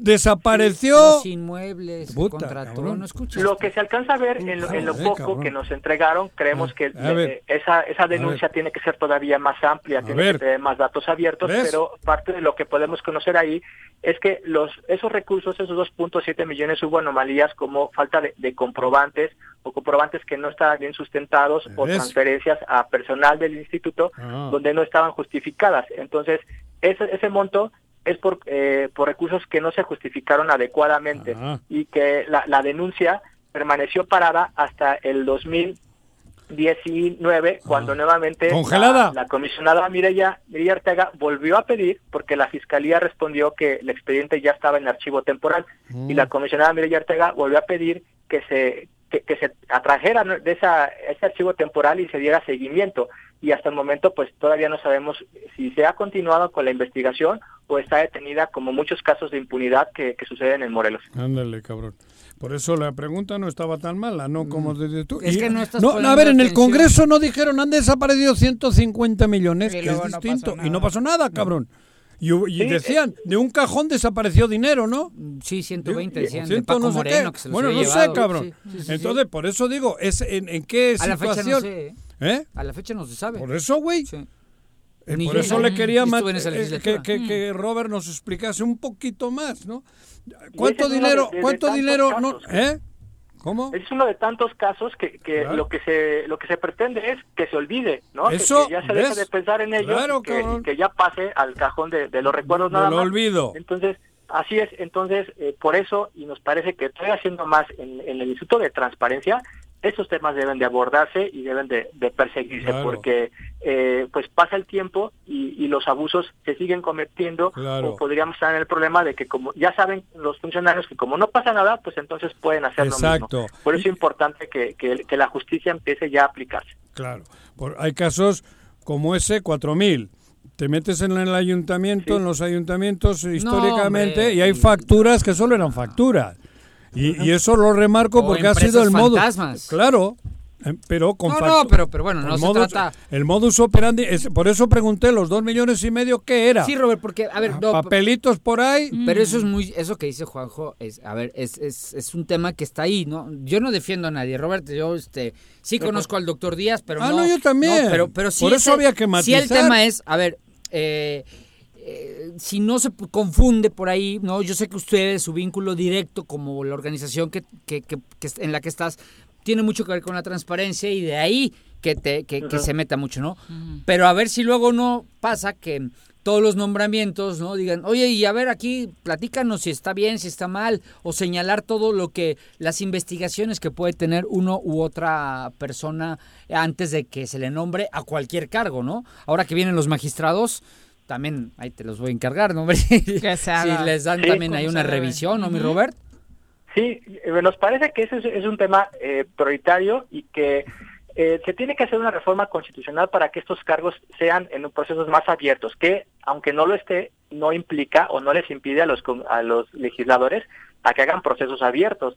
Entonces, creo que ese es un tema, sí, y lo hemos comentado, hemos hecho, hemos eh, realizado videos eh, señalando esto, creemos que los dos comisionados del IMIPE que están todavía pendientes, el titular de la, de la auditoría y los magistrados que, que, que se necesitan nombrar y también la nueva comisión de selección del sistema anticorrupción tienen que ser a través de procesos abiertos. ¿Y por qué en este caso, aunque es un, tema federal y no un cargo ta- tan elevado como un comisionado, pues nos parece que hacer un tema de, de transparencia, un centro de transparencia, estos cargos de dirección general, que son los segundos en, en la estructura, tienen que también que ser transparentes y más con, con, eh, con el tema de ser el- la casa de la transparencia. Pero sí, estamos en ese tema, Paco. Ojalá que no nada más sean estos cargos de los titulares, sino que también poco a poco se empiecen a realizar hacia abajo procesos abiertos para elegir a los funcionarios y, y ver cuáles son las, mejores este, opciones que se tiene para que puedan estar en ese, en ese cargo público. Finalmente, eh, Roberto ya inició un nuevo programa del gobierno del estado para vacunación, eh, bueno, para detectar, perdón, casos de COVID-19 en la entidad. Eh, ¿Ustedes ya tienen datos acerca del laboratorio que podría estar dando estas pruebas y de cómo se hizo la, la determinación de con quién trabajar? No, no hay inform no tenemos y no hay información. Esta es una, algo que nosotros ya habíamos preguntado prácticamente desde, desde el mes de mayo a los servicios de salud. No se nos ha contestado o si se nos contestó una solicitud se contestó mal y no tenemos todavía información. Entonces no, no la hay tampoco y creo que eso es un tema importante. Si se está anunciando un programa, creo que y ante los señalamientos que ya no nada más nosotros, sino muchos más han dicho de falta de información, yo creo que en este tipo de programas debería, lo prudente sería decir, pues compramos tantas, este, eh, tantas pruebas, nos costaron tanto, ahorramos tanto dinero, pues se van a ir pagando, etcétera. Este, y aparte, bueno, ya prácticamente cinco meses, pues quizá ya sea un poco tarde, pero bueno, aún así, eh, pues es importante. Y, pero es, es muy necesario saber cuántos son los recursos que se van a destinar a este, a este programa y cómo se van a aplicar. ¿Y a qué empresas, no? Sí, así Se es. la van a comprar. Este, no sabemos, desde el 2019, desde enero, no sabemos a quién se le está comprando, ni, ni qué, ni a, ni a qué costo, los medicamentos y los materiales médicos en, en Morelos. O sea, llevamos casi 19 meses sin información en, en la plataforma de transparencia y esto nos parece que es muy grave. Oye, Robert, y ya te rapidísimo, ¿y qué te parece la campaña? No sé si ya te lo preguntaron aquí, yo no. ¿Qué? te parece la campaña esta de... El golazo a el la golazo a corrupción. la corrupción de nuestro Sí. flamante gobernador? Sí, bueno, fue, fue Viri, ese día platicamos, no sabíamos de, de la campaña, ya la, la- pues la vimos y pues la verdad es que pues nos parece que pues que es un, un, un membrete más, es una es una campaña para... Pero cambió el mundo con eso. Desde de ese día para acá cambió Desde el todo. golace. Ya cambió Nos todo. parece que, que desafortunadamente se ha perdido la, la- la- la capacidad de, de- de reacción, de respuesta y de, y de ejercer los programas del gobierno del Estado, que no hay una estrategia, que se está retomando ahora a un, a un perfil que es el del, el- el del gobernador, su perfil de, de- de- del héroe futbolístico, de, del gran jugador, y pero pero eso esa no es la forma de gobernar, o sea, no se puede gobernar con el fútbol. Y creo que se le está apostando a la figura del futbolista. Otra vez. Queremos mejor queremos mejor una figura de un gobernante, de alguien que que ejerza la dirección a sus subordinados, a- al ejercicio del gobierno, y Robert- no hacia alguien que es bueno con la pelota. Y Robert, tú te vas por la imagen de, o sea, lo, lo que bien mencionas, o sea, lo que dices es cierto, pero y la otra parte, ¿te parece que este es un gobierno, con toda la investigación que ustedes han hecho, ¿te parece que este es un gobierno que puede hablar de que combate a la corrupción? Con No, su lenguaje futbolero, con su es. lenguaje futbolero, No. pero ¿te parece que es? No, yo, no creemos que no, no Paco, porque porque no se han dado las condiciones mínimas que son las de transparencia para poder eh, revisarlo, para poderle preguntar, para para poder este abrir los datos de lo que se está haciendo. Nos parece que no no hay este no vemos una estrategia clara, o sea, aparte de esa estrategia de un golazo, ¿qué significa el golazo, no? ¿Cuáles son las estrategias que se van a realizar? ¿Qué se está abriendo de Claro. información? ¿Cuáles son las plataformas nuevas que se están realizando para poder abrir los datos? No hay este una manifestación expresa y clara de qué significa eso y, y no lo vemos. Entonces, eh, eh, a responder a tu pregunta, no no vemos una Para que haya eh, golazos normalmente interviene un, pro- un, un equipo, interviene una estrategia. Se crea desde el portero. Desde el portero, van tocando todos, van jugando en equipo. Los mejores goles son esos. Ajá, los golazos son los esos. golazos son Te voy a esos. decir yo qué es lo que yo creo. Juanjo y Robert. ver, A ver, el tema es muy, es muy, es, ya, ya más o menos se abordaron varios puntos, pero el tema es mucho más sencillo de lo que parece. ¿Qué? El tema es que este cuate, el, gober- eh, tu- el gobernador dijo, El vocero. André- el vocero, a Andrés Manuel le ha funcionado porque podrá cometer muchos errores y podrá tener muchos desaciertos el gobierno federal, pero una de las cosas que se le reconocen es está combatiendo la corrupción. Y entonces alguien le dijo al gobernador, oye, güey, pues si nosotros le copiamos todo... Y- y si combates la y si- y corrupción. sí, exacto. Y si Y sacamos ahora la estrategia de que combatimos a la corrupción, oye, pues qué buena idea, güey. claro. Andrés Manuel le funciona igual a mí también para sacarme del último lugar de la evaluación. Eso, eso, eso por un lado, ¿no? Y por el otro, adivina qué van a hacer en las próximas campañas, Robert, porque a ver, esto tú lo ves desde el punto de vista de la transparencia. Yo que me encanta el tema electoral, lo veo desde el punto de vista electoral. Este cuate se va a creer el, el amo y señor de decir quién tiene tarjeta porque nomás porque yo digo sin investigaciones, ¿eh? Ah, ya, este es corrupto, este también, este también y todos los que no seamos candidatos del PES van a ser corruptos. ¿Te acuerdas de mí si esto no tiene consecuencias en el próximo año electoral? Claro. ¿no? Sí, es nada más eh, mi puede, puede darse ese manejo. Yo creo que tanto los que están en el gobierno como los que aspiren a algún cargo, pues la información, los datos, y vuelvo a este, a este tema que es el nuestro, pues ahí están, ahí deben de estar. Cada quien deberá rendir cuentas de lo que han hecho o de lo que dejaron de hacer, ¿no? Tanto quienes aspiren y que sean eh, cercanos al propio gobierno como de otros partidos políticos, creo que es- sería muy bueno que todos eh, rindan cuentas Claro. de una forma abierta para que también los- la sociedad tengamos este, la posibilidad de, de poderlos evaluar en lo que realmente hicieron o dejaron de hacer en el, en el cargo que tienen ahora o en el que, en el que han tenido durante los años. En esa estrategia que dices tú, Paco, me consta que ya empezaron. Claro. Ya, pero, pero antes de esta madre del golazo, Sí. Ya venían así. ya venían haciéndolo. A muchos de los importantes eh, hombres y mujeres de Morelos que estaban haciendo las cosas distintas y sin ellos, ya les han ido diciendo en su oye, mira, que creo que tienes un expediente, güey. Oye, Yo te digo de mira". dos o tres. Te- Yo, yo también, güey. eh, que te subas les- conmigo y, el, y Ah, busco y- que se y sacan claro, tus expedientes. Eso, eh, Hugo Eric lo ha hecho. Ah, mira, sí, es cierto. Lo ha hecho, Eso güey. es jugar sucio, esos no son golazos. Y Eso fue antes del golazo. Luego ya viene lo del golazo y ya a partir de ahí es lo que tú acabas de Qué narrar, que luego ya vendrá en la campaña electoral acuerdas de mí? el chantaje. ¿Te acuerdas de mí? Muchas Claro, no, no, gracias, estoy de Robert. Buenas tardes. Gracias a ustedes, saludos, buenas Un tardes. abrazo, Adiós, Robert. Robert. Buenas tardes. Oye, Bueno, y hay otra. Ya medio tiempo. No, Ya, no. a ver si- Ah, ¿cuánto? No, goles, No, no no, del cabrón. golazo. No, me vale madre. Que estos cabrones ¿Quién ya se han quedado, digo, el, el- el pez, Ah. ya se ha quedado con el programa Sembrando Vida. No es de ellos, ¿eh? No, pero ya Es del ha- gobierno federal, No, ¿no? es del gobierno federal, pero lo administraban unos y Hugo Eric ya se lo ha quedado ahorita. Ahorita. Pero no se lo puede quedar una persona. Se lo ha quedado, se lo ha quedado porque lo administraban. Ni te decimos que le avises a Andrés Manuel, ¿verdad? Porque no pasa nada si se le avisa. Ajá.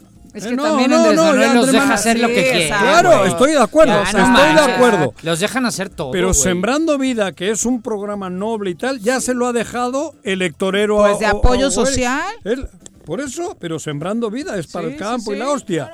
Pues ya se lo quedó. Ya ha puesto una chica ahí al frente, este canijo. ¿A quién? Ah, luego te digo. Una de, de- ¿de qué Verónica, estado? Verónica Hernández. De, pues, ¿de dónde? ¿De Tamaulipas? No de sé, Verónica Oaxaca, Hernández de- Hernández. Bueno, son las dos. Ella es, y la ha puesto Hugo Eric. Por eso te digo, estos todos se están guardando para que en la campaña electoral nos den el platito de lentejas y le dan la vuelta a la situación. Creen que nos van a Creen engañar. que nos van a engañar. Por eso, pero, lo están haciendo. Ahí, ahí les platico de Meseguer luego, ¿eh? 100 milloncitos en campaña y no les sirvió de nada, ¿eh? Ah, no, no, y aquella, la esposa de Javier López. Adriana. Adriana. Adriana, 2 con cabrón. 47. Bueno, son las 2 de la tarde y en pleno centro de la ciudad se acaba de reportar otro asalto a transporte público ocurrido en la colonia La Carolina. Obviamente hay personas reportadas con crisis nerviosa porque se dio este asalto a una ruta. Ojalá que nadie haya salido lesionado. Claro, Eh, pues dicen que no, cabrón. Dos está de la tarde, José, dos de la eso- tarde en el centro, en Avenida Morelos. Qué, qué terror, Pero nosotros somos los fatalistas, somos los amargados. Seis muertos, chavos, ayer. Ahora ve- dices que en una ruta. No, y varios eventos delictivos Ah, no, en en- varios en varios municipios. o sea, puntos, obviamente el sí. que cobra notoriedad es lo sucedido acá en Flores Magón. Y, y volviendo, a capela para estas horas del partido, lo habían hecho Está- mierda. eh, ya, lo traían. Lo habían hecho mierda. ya- Lo habíamos ya había hecho. cambio en No, no, esa no. área, de hecho. Lo ¿no? Y habíamos ya, hecho. habían, y ya habían hecho, porque también hay que recordar que también Alicia Vázquez Empezó Alicia. le dieron con, Con todo. todo, Claro. desde Sí. el día uno, ¿eh? Por eso ya había dos cambios Ya para había estas horas. Sí, Y aquí Guarneros, ay, pues ni, Pero ni aparece, no, cabrón. Pues hablamos con Dagoberto, así de, a ver cuándo nos recibe, porque le decimos Ajá. que hay 20 asaltos al transporte del- casi del- diario. del- a ver si eso- nos da una Pero cita, Dagoberto, ¿no? Dagoberto Avaló al que- inicio. a ver, sí. a ver, a ver, que no se me, que no diga, ¿Qué? que sea honesto, así como cuando le conviene, porque cuando le conviene sí habla y cuando no le conviene no habla. Ah. Dagoberto a capela y Alicia se los traía En chinga. a- en chinga. Con y todo a. Guarneros apenas si lo toca con el pétalo de una Le pide mini- una cita. Mini Ah. declaración, le pedí una cita. No, no, no es el mismo trato, ¿eh? No es el mismo trato No. y, y Dagoberto es parte de este grupo y lo digo, se lo digo a él directamente si lo quiere. Lo estoy de este grupo que antes, antes fue durísimo y hoy es un blandengue. Tibio. Mm. Más que tibio. Vamos a relajarnos ya que es el medio tiempo del Barcelona Bayern Múnich. Vamos a hablar de mascotas.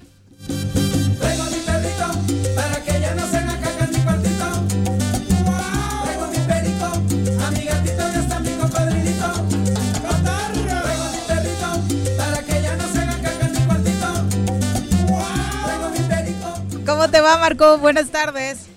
Hola Viri, Juanjo, Paco, ¿cómo están? Buenas tardes. ¿Qué onda, Marco? ¿Qué ¿Cómo onda? estás? ¿Cómo están? Bien. Bien, gracias. ¿Y Yo tú? hasta ayer no sabía Qué que el pelo del caballo también daba alergia. Ah, claro. A Bolaños. Sí, sí, sí. Ajá. Digo, perdón, ahorita te... Sí, lo contó acá como parte de la sección de caballos diciendo precisamente que, que, no monta no porque monta el porque- pelo del caballo le produce alergia. como a algunos le Eh, eh, resulta con lo de los Sí, gatos claro. o los Ajá. perros, ¿no? No los sabía, güey. gatos, los perros. Claro, sí, es muy pelo. común, ¿eh? Las ¿Eh? alergias por Pelo. el pelo de perro. Sí, gato, pero no sabía que el pelo del caballo te... Digo, hasta ayer era la primera Fíjate. vez que escucho yo, cabrón. Pues sí, también, también puede generar ahí algunas alergias. Ajá. Amigos, hoy hoy les quiero platicar de un tema bien este bien importante y en algunos casos hasta un poco controvertido porque si pudiéramos nosotros pensar en alguna ventaja, una de las ventajas más grandes que tienen las mascotas sobre los humanos, ¿cuál cuál se te ocurre, Juanjo? Que cagan donde les da la gana, cabrón. Por ejemplo... Una, una más importante Ah. podría ser la, eutan- la eutanasia asistida. Ellos tienen esa super ventaja Ah, sí. sobre nosotros, ¿no? Ay, no, Ay, no, pude, no pude, no. las, no, las duermen. No, platique. Al, Sí, final yo de, sé. al final de a Yo- final de cuentas, he eh, pues nosotros podemos decidir por ellos en un estado ya de necesidad, ¿no? Claro. Sí, luego. claro. Le hemos hecho a, a- las mascotas, a los Sí, perros. Yo, yo pues, exactamente. hace mucho. Yo creo que algunos hemos pasado por ahí y siempre ha sido con la intención, desde luego, de, pues, es- yo siempre le digo a, a las personas que toman esa decisión y que están en esa, en esa situación en el mundo más Por amor. digo, al, al final es una forma de ayudarles. Es un acto de amor para de- mí. de seguirles dando cariño, exactamente, Claro. ¿no? Entonces, el procedimiento de eutanasia, este, sin duda, eh, hace algún tiempo ya se volvió una obligación por parte de los veterinarios, desde luego hacerlo como una recomendación, ¿no? Cuando nosotros tenemos un caso en donde, pues, eh, a través de estudios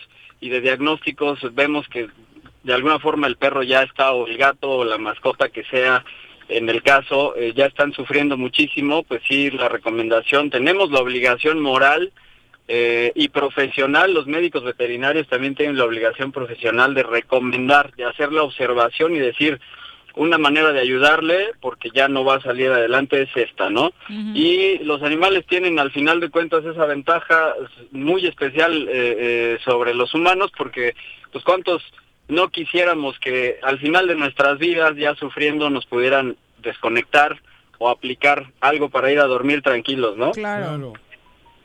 Entonces, nosotros siempre recomendamos cuando el estado de necesidad, hay cosas importantísimas. En el caso de un perro, por ejemplo, y lo decimos muy, muy frecuentemente, deja de comer por 24 horas, no se mueve durante 24 horas, ¿no?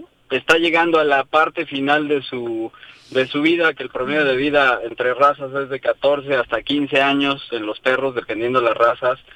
Eh, está ya eh, basado, argumentado con estudios de laboratorio, con placas radiográficas y con la opinión y el diagnóstico del médico veterinario. Ahí es cuando ya, si no hay ninguna de esas opciones este, viables, ahí es cuando ya podemos pensar en ayudarle de esta de esta forma.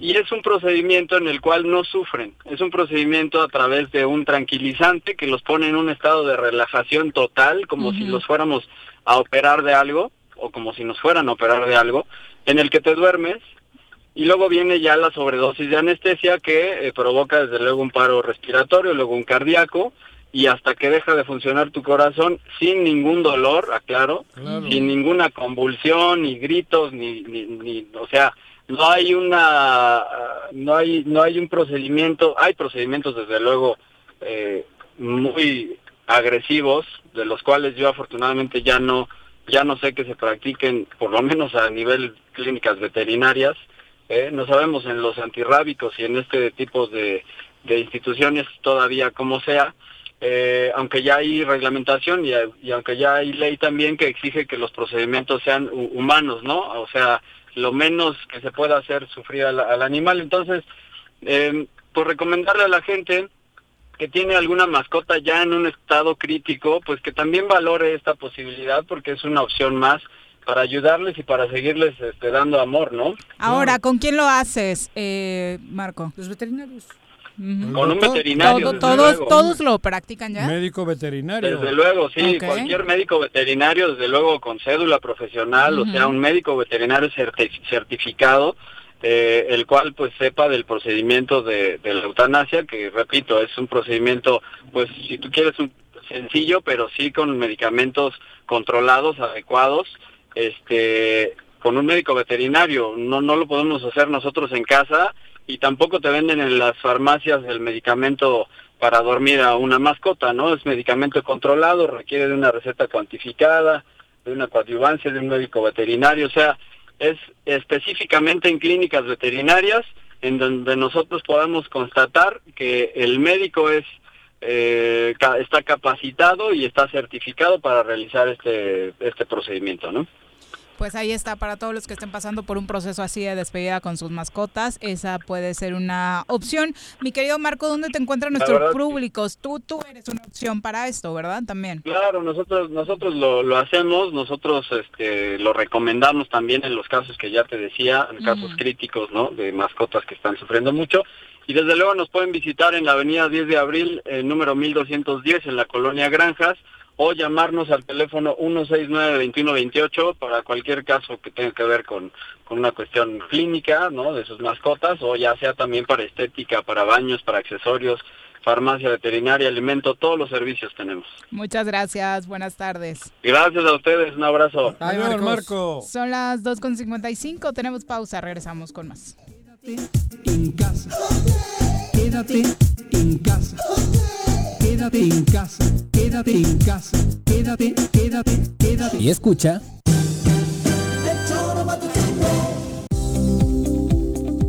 Yautepec se realizan obras y acciones en electrificaciones, pavimentaciones, colocación de luminarias, rehabilitación y construcción de pozos de agua, drenaje y conducciones de agua potable, pensando en mejorar la calidad de vida de los yautepequenses mediante un desarrollo urbano sustentable. Agustín Alonso Gutiérrez, continuidad en el progreso. Ayúdanos a combatir la corrupción. No te dejes sorprender ni ofrezcas o des dinero a cambio de no ser sancionado por un hecho de tránsito en el municipio de Jutepec. Te pedimos que cualquier intento de abuso sea reportado a los números 777-362-1324, extensión 14341 y al 777-319-8459. Ayuntamiento de Jutepec, gobierno con rostro humano. ¿Te gustan los caballos? ¿Tienes uno? ¿Sabes montar? ¿No? ¿Quieres aprender? Conoce los beneficios de hacerlo en Rancho de la Media Luna en Huitzilac. Contáctanos al 777-155-1062.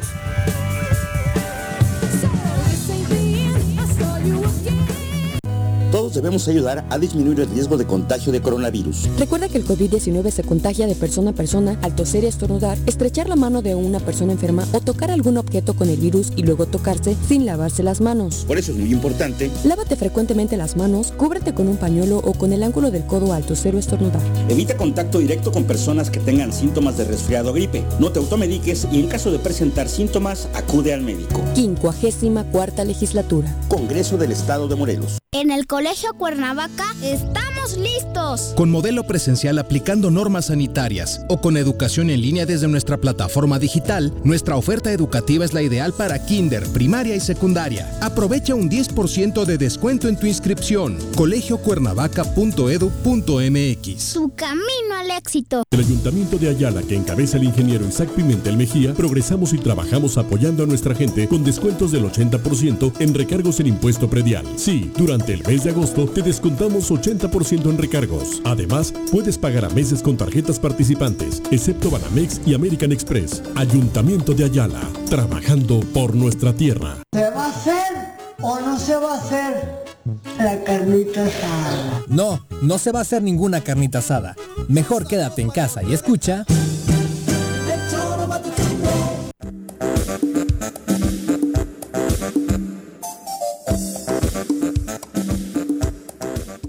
Gracias por continuar con nosotros. Vamos a seguir aprendiendo de belleza y nos da muchísimo gusto que nos acompañe en cabina Montserrat Rivera, quien saludamos con muchísimo Hola, gusto. Monse, tardes. bienvenida. Hola, muchas gracias. de Montserrat Rivera Microblading. Pues aquí estamos. Para los que todavía no tengan claro, Monse, cuéntanos qué es Montserrat Rivera Microblading.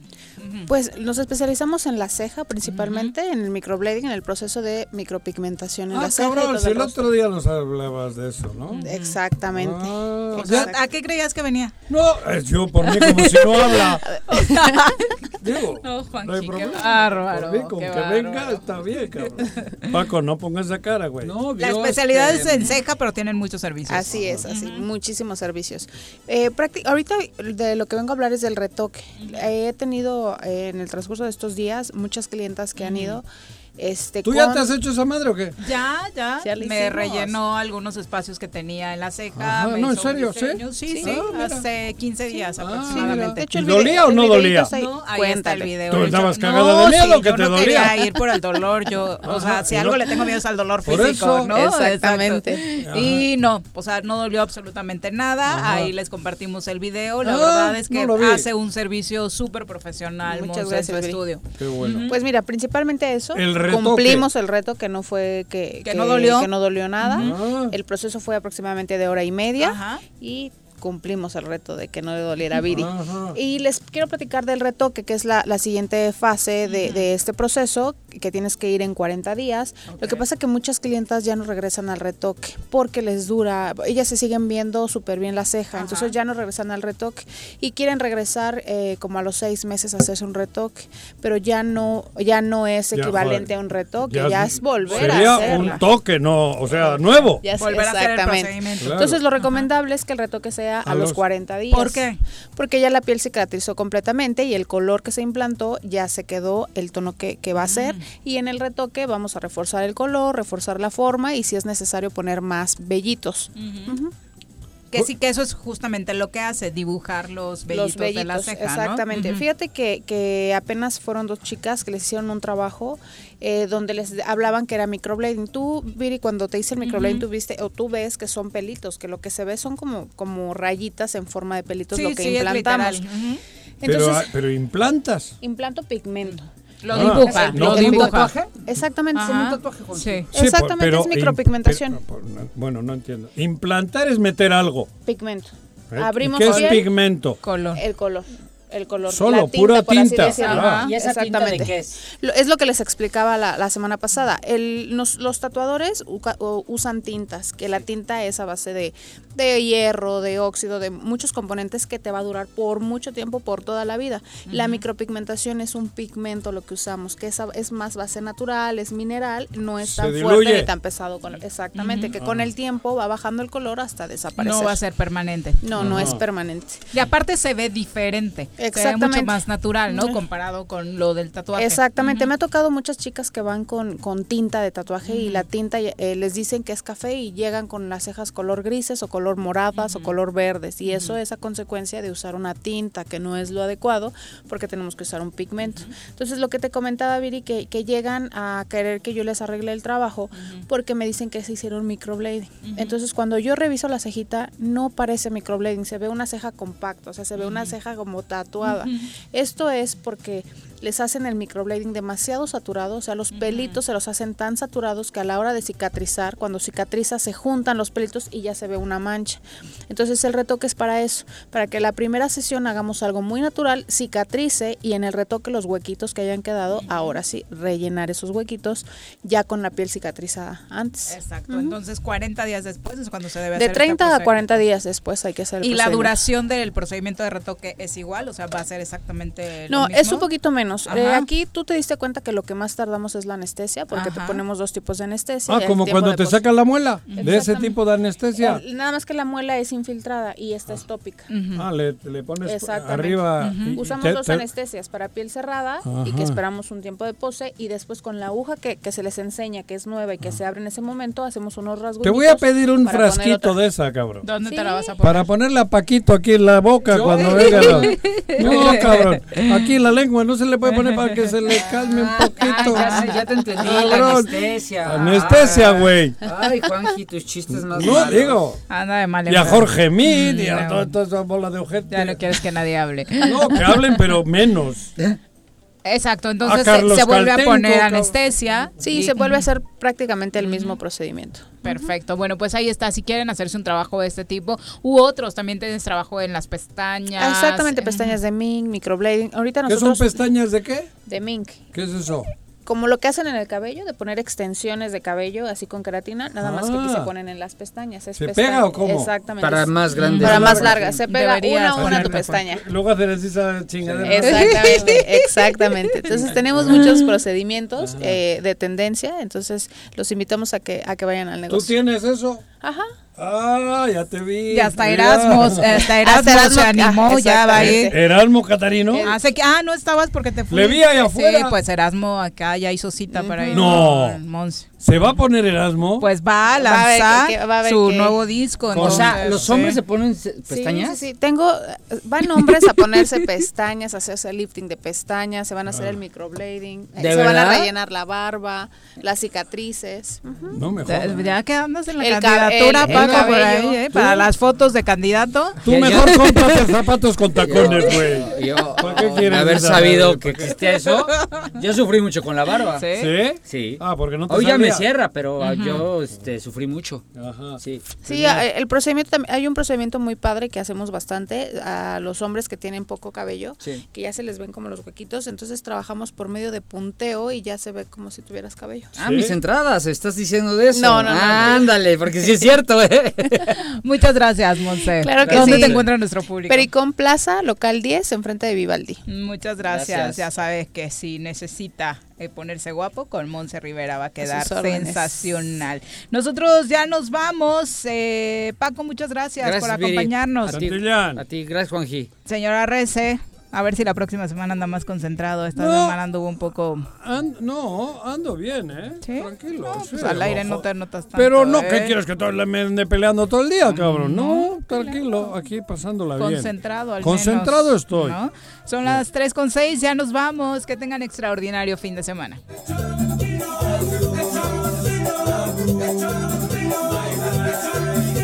Bájale que bájale que bájale. Hey,